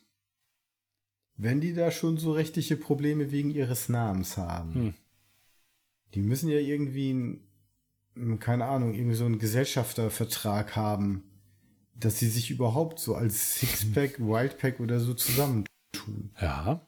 Da kannst du auch mal schön eine Miniserie machen, wie die den Gesellschaftervertrag aushandeln. Ja. So, wer welche Rolle übernimmt und so. Das wäre so ein bisschen Marvels ähm, so aus, aus, Sicht der Anwälte. Ja, wie so ein, ein, wie so ein, Team, das operiert. Der Markenrechtler. Ja, genau. der, der Patentanwalt. Oh. Genau so. Eine Sache noch zum, zum Thema Eye Candy oder komische Sachen. Das ist, das sind die einzigen zwei Hefte, die mir bisher untergekommen sind, bei denen ich das jemals gesehen habe, die das Inside-Cover als Bild benutzen, als Poster benutzen. Also du, du hast mm. im, im Inside-Cover hast du ein Poster, quasi, also ein Schwarz-Weiß-Zeichnung. Ja, ja, ja, okay, ich, das eine ist ähm, Cable von äh, Romita Jr. gezeichnet und in der Ausgabe 2 ist es Cable gezeichnet von Greg Capullo in so einer Action-Pose. Mhm. Aber es ist halt, du, du, du siehst es ja nicht, du kannst es eigentlich nur dann sehen, wenn du das Cover abreißt. Als ich, Fan macht man das. Ja, ich weiß nicht, wa warum so. Ja, das ist eigentlich krass, weil das ist ja so die, das Premium, die Premium-Seiten für Werbe, für Werbung. Dass man die hergibt für ein Poster, das keiner nutzt. Ja, genau. Ja. Also das ist das eine und du, ne, das ist ja auch kein Editorial oder so drin, wofür das ja auch mal gerne genutzt wird, Inside Cover, sondern es ist einfach nur dieses, weil vielleicht spekul haben sie darauf spekuliert, dass sie, dass dann Leute das dann doppelt kaufen, um sich dann das Poster aufzuhängen oder so. Ach, und übrigens, das, was ich mit dem Dingen am meisten verbinde, mit dem Cable, ist Bad Religion Suffer, das Suffer-Album von Bad Religion weil ich das nämlich gehört habe, während ich die Hefte gelesen habe. Da haben sich dann so Synergien ergeben. Also wenn ich dann bei diese Cable-Geschichten an Hand habe, dann muss ich da an Bad Religion denken und umgekehrt, wenn ich dann Bad Religion höre, vor allen Dingen auch das Album, dann komme ich da wieder auf Cable zurück. Also fast eine Form von Synästhesie. Absolut, absolut, absolut. Ja. Ja, wir sind ja schon wieder bei Marvel gelandet. Und dann, das wäre dann mein letztes Heft für heute. Oho. Captain America, die Hefte 387, nee, 393, Gott, 393 fortfolgende legendär. Vor allem für uns hier in Deutschland. Weil uns da der Held vorgestellt wird, der uns beschützt. Captain Germany. Hauptmann Deutschland. Das ist, das ist so doof. Weil äh, Captain Germany ist so dermaßen einfallslos als Captain America Klon gezeichnet also der hat quasi dasselbe Kostüm, nur halt dann schwarz-rot-gold auf der Brust. Mhm. Das ist super unstylisch und er hat dann halt, er ist Teil der Schutzheilig-Gruppe. Okay. Und die Schutzheilig-Gruppe hat noch Blitzkrieger, Blitzkrieger und Zeitgeist. Aha. Ja. Und äh, die haben ähm, Red also Skull das ist geschnappt. So ein Superheld, ein deutsches Superheldenteam oder was? Mhm. Die Schutzheilig-Gruppe. Aha, aha. Gruppe. Und ähm, ja, äh, also ich nehme an, die müssen ja dann irgendwie, weiß ich nicht, ob die für eine Behörde arbeiten. Und dann ist er dann eigentlich, also vielleicht ist er militärischer Dienstgrad Hauptmann und dann muss er aber, also die, der reist auch dann nach Washington. Das muss der nach Bundesreisekostengesetz dann abrechnen. Dann muss vorher einen Dienstreiseantrag stellen. und naja, also was der macht ist, also was die machen ist, sie haben Red Skull geschnappt. Und noch die so ein Deutschen paar Schergen. Die Deutschen. Ja, okay. Und stellen ihn in Deutschland vor Gericht. In, in einem Flugzeughangar in Berlin. Und das wird auch im Fernsehen übertragen. Ja. Naja, gut. Jetzt der Mark Grunwald, der das geschrieben hat, da erwarte ich jetzt nicht, dass der sich in das Strafprozessrecht hier einliest. Das ist nicht, das geht nicht, das ist verboten. Das geht nicht. Naja, das, naja, jedenfalls, also die werden dann befreit von Bioplastoiden, die Anim Sola losgeschickt hat und die aussehen wie die Avengers. Und die nehmen den Red Skull aus diesem Flugzeughangar mit Aha. in einem Quinjet oder etwas, das so aussieht. Anim Sola erklärt, das ist kein Quinjet, das ist ein Gestaltwandler namens Doughboy. Also ihr sitzt in dem Doughboy, der sich in diesen Quinjet verwandelt hat. Aha.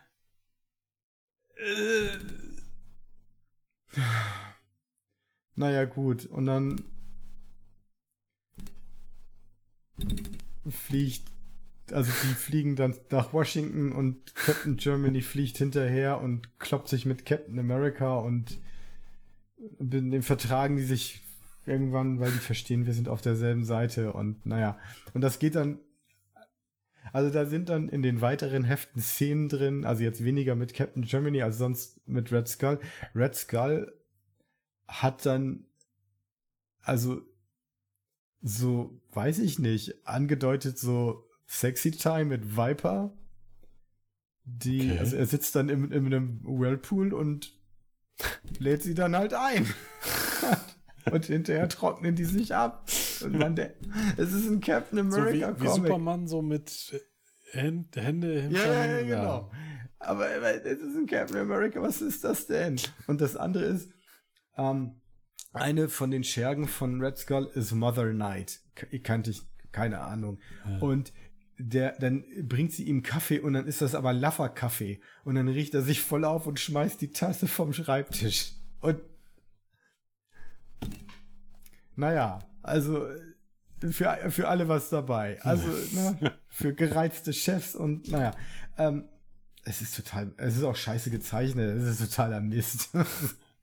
und das, Aus welchem Jahr ist denn das eigentlich dann? ähm, 91, glaube ich. 91 Ach. oder 92. Ach, okay.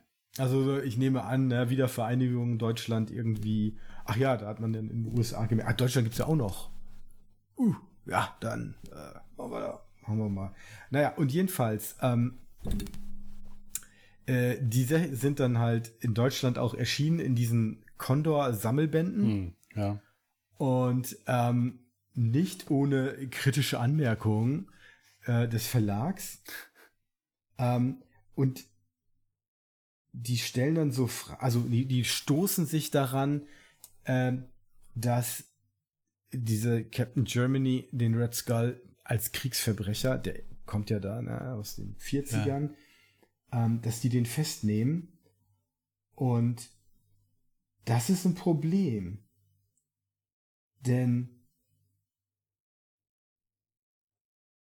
so schreiben sie da, schreibt Michael Landmann für Condor in dem deutschen Sammelband. Wie verhalten sich diese Helden denn? Sie nehmen sich das Recht heraus, einen Kriegsverbrecher nicht nur zu jagen, sondern auch noch persönlich über ihn zu richten, statt ihn den Behörden zu übergeben. Besteht da nicht die Gefahr, dass man diese Haltung ebenso verehrt wie die sogenannten Helden? Fordert man da nicht regelrecht zur Selbstjustiz auf? Erstmal stimmt das nicht, weil die ja dann vor Gericht gestellt Ich wollte werden. gerade Und, sagen, ja, ja. und, und also die, also die jagen Kriegsverbrecher geht's noch. ähm, und dann wird beschrieben, wie der Übersetzer den Mark Grunwald auf der Frankfurter Buchmesse trippt und dann auch noch darauf anspricht. Und äh, Mark Grunwald zeigte sich über die Sensibilität dieses Themas erstaunt. War Nationalstolz, besonders angesichts der jüngst erfolgten Wiedervereinigung, der nicht ganz und gar berechtigt? Und ähm, naja, man spricht über Machtdemonstration und falsche Identifikation und ähm, sagt dann, na, und der, der, angeblich fand Mark Grunwald das auch gut, na, man wird Captain Germany nicht Hauptmann Deutschland nennen, sondern Freiheitskämpfer und Blitzkrieger heißt nicht Blitzkrieger, sondern Generator. Und die Heilige Geistgruppe heißt dann Heldenliga. Und ihre Jagd gilt äh, nicht Kriegsverbrechern, sondern Terroristen aller Art. Na, da bin ich beruhigt. Da, da, wa- was?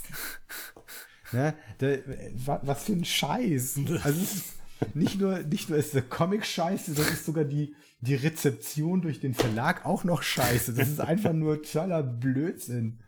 Was, was soll das? Ah. Ja, also, der, aber der Vollständigkeit halber wollte ich hier, wer wollte ich, Captain Germany, den wollte ich hier nicht liegen lassen. Der, Das der, das musste noch mit rein. Ja, krass. Alter Schwede. ja, und äh, so sind auch wir am Ende dieser Episode angelangt. Bei unserer Reise durch die Comic-Shops sind wir bewusst nur bis ins Jahr 2000 zurückgegangen, denn äh, seit November 2000 ordern wir beim Berliner Shop Black Dog Comics und das bis heute.